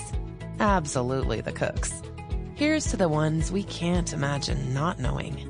And here's to all the wonderful and powerful things that happen when we come together. Here's to us, all of us. To learn more, visit mychinet.com. ¿No se merece tu familia lo mejor? Entonces, ¿por qué no los mejores huevos? Ahora, Egglands Best están disponibles en deliciosas opciones. Huevos clásicos, de gallina libre de jaula y orgánicos de Egglands, que ofrecen un sabor más delicioso y fresco de granja que le encantará a tu familia. En comparación con los huevos ordinarios, Egglands Best contiene la mejor nutrición como 6 veces más vitamina D, 10 veces más vitamina E y el doble de omega 3 y B12. Solo Egglands Best. Mejor sabor, mejor nutrición, mejores huevos. Visita egglandsbest.com para más información. Hi, soy Anthony. Primera vez en el grupo de apoyo Old Spice. Hola, Anthony. Mi novia está actuando raro últimamente, duchándose más, huele bien, demasiado bien. Ella lo niega, pero creo que está usando mi Old Spice Gentleman's Brown Sugar and Cocoa Butter Exfoliating Body Wash para el cuerpo. Sí, sí. Old Spice Gentleman's Brown Sugar and Cocoa Butter Exfoliating Body Wash para una exfoliación y una hidratación de 24 horas. Los hombres también tienen piel. A esta hora, en Blue Radio, las historias, las primicias, los personajes, la música y la tecnología en Meridiano Blue. Con Ricardo Ospina, Silvia Patiño y Octavio Sazo. Es la una de la tarde y dos minutos. Como siempre, es un gusto acompañarlos en Meridiano Blue con las noticias más importantes de Colombia y del mundo. Hoy es martes 12 de septiembre. Estaremos en minutos en Santiago de Chile. Allí son las 3 de la tarde y 3 minutos. Y estamos pendientes del partido de esta noche entre Colombia y la selección chilena. Partido que Colombia jugará en un estadio con una cancha en difíciles condiciones. Hablaremos de política y vamos a hablar de lo que está ocurriendo en Libia. La tormenta Daniel ha causado una tragedia de grandes proporciones. Más de 2.300 personas muertas ha dejado el paso de esta tormenta por esa zona del territorio del norte de África. Una ciudad absolutamente devastada. Se reventó una presa y este es el reporte que entrega la Media Luna Roja. Silvia Carrasco desde Londres. En la Libia, sin gobierno central repartida entre dos grupos rivales, las presas no tienen mantención. Dos de ellas, sobre el río Derna, estallaron con las intensas lluvias que dejó la cola del huracán Daniel el fin de semana. La gente escuchó los estallidos, pero no hubo alertas ni alarmas. Era de noche y la gente dormía. La gente comenzó a ver desde sus ventanas cómo el río crecía y se llevaba todo a su paso. Se llevó cuatro puentes, cientos de coches, comenzó a erosionar sus bordes, llevándose edificios, negocios, barrios completos. La cifra de desaparecidos se estremece. Quien da la estimación es Tamar Ramadán, jefe de la Cruz Roja Internacional en la región. Dice las cifras iniciales que estamos recibiendo de la Media Luna Roja Libia de la gente desaparecida en las cinco ciudades llega a las 10.000 personas. La propia Cruz Roja perdió a tres trabajadores y tiene un cuarto desaparecido. Helicópteros recuperan cadáveres arrastrados hasta el mar en la ciudad portuaria de Derna, cadáveres que luego se acumulan en el cementerio local. Han comenzado a abrir fosas comunes para evitar enfermedades. Las familias solo podrán reconocer a sus muertos por las fotografías que le están tomando, pero hay quienes nunca van a ser reconocidos. Lo explica Paul Dillon, que es de la Agencia de Migraciones de Naciones Unidas. There are roughly 600,000 migrants uh, Dillon dice, actualmente hay 600.000 inmigrantes en Libia. Sabemos que en la zona afectada había población migrante, pero es muy pronto. Estamos lidiando con muchas cosas y no sabemos cómo ellos han sido afectados. Turquía ha sido uno de los primeros países en enviar ayuda humanitaria, tres aviones con rescatistas sin suministros, pero se teme que la falta de infraestructuras y la división del país en milicias rivales dificulte la ayuda a los supervivientes. Silvia, gracias. Una de la tarde, cinco minutos en Noticias de Colombia. Marcela Peña, estamos a tres meses de que se defina el uh, salario mínimo para el próximo año. Sin embargo, ya desde el gobierno empiezan a hablar de un aumento mínimo del 10%, un aumento de dos dígitos. Así es, Silvia. Mire, lo dice el viceministro de Hacienda, Diego Guevara. Esto quisiera decir que si suben por lo menos 10% el salario mínimo, un salario mínimo llegaría a 1.276.000 pesos en 2024 sin el subsidio de transporte. Dice el viceministro Guevara que es que en Colombia tenemos el piso de la inflación que puede cerrar el año cerca del 9%, pero además hay que sumarle otros dos factores. La productividad, que es lo que se suma todos los años, y otro que él está incluyendo explícitamente el margen de negociación, es decir, lo que el gobierno le da por encima a los trabajadores. Escuchemos. Pues la negociación llegará en diciembre, definitivamente con una alta inflación. No tenemos duda de que, los, que el aumento estará en dos dígitos. Yo creo que eso nadie lo va a poner en tela de, pues en tela, en tela de juicio un aumento, digamos, de salario mínimo la pregunta para todos los demás entonces es cómo va a afectar eso los costos de la economía. Desde el gobierno están ligeramente tranquilos porque han tratado de desligar el incremento del salario mínimo de otras cosas que se ajustan cada año, como por ejemplo las multas y las sanciones. Sin embargo, pues en Colombia la inflación suele ser bastante indexada, así que prepárese para un enero que también va a ser caro. Indexada quiere decir, Marcela, que la inflación influye, está atada justamente al aumento del precio de muchos productos, de muchos servicios, entonces hará que todo eso también suba dos dígitos, como aumentará seguramente, y ya lo anticipa el gobierno, el salario mínimo. Unas siete minutos no llegó Nicolás Petro a la fiscalía. Hoy tenía una diligencia clave para saber si finalmente se ratifica o no en acogerse al principio de oportunidad, a encender el ventilador incluso contra su padre, el presidente Gustavo Petro, Ingrid de la Rosa. Sin embargo, es esperado en la tarde en la Procuraduría. Muchos movimientos hoy en Barranquilla en torno al caso de posible financiación irregular de la campaña Petro Presidente 2022. Ricardo, a las 2 de la tarde, en contados minutos, estaría arribando Nicolás Petro a la sede de la Procuraduría ubicada aquí en el centro de Barranquilla para rendir esa declaración ante el ente de control que lo citó ayer en las últimas horas para escuchar su versión frente al caso que se le investiga por supuesta recepción de donores de dudosa procedencia. Hay expectativas sobre si llegará o no, pues para este martes Nicolás también tenía prevista esa cita con la Fiscalía, pero esta habría sido aplazada por solicitud del mismo exdiputado, al parecer aludiendo motivos personales relacionados con el nacimiento de su hijo. De igual manera, la Procuraduría citó a Ricardo Roa, quien declaró este mismo martes como gerente de la campaña Petro Presidente, atendió la diligencia de manera virtual, asegurando que sus funciones como hoy gerente de Ecopetrol no le permitieron responder de manera presencial. Roa fue llamado, ya que al ser responsable de la contabilidad del entonces candidato, pues firmó un acta radicada ante el Consejo Nacional Electoral en la que certificó, recordemos, los ingresos usados en esas elecciones. Muy bien, Ingel, una de la tarde, ocho minutos. Estados Unidos está pidiéndole a Colombia aumentar las operaciones de, de interdicción. Esto para producir mayores eh, resultados en materia de incautación de cocaína.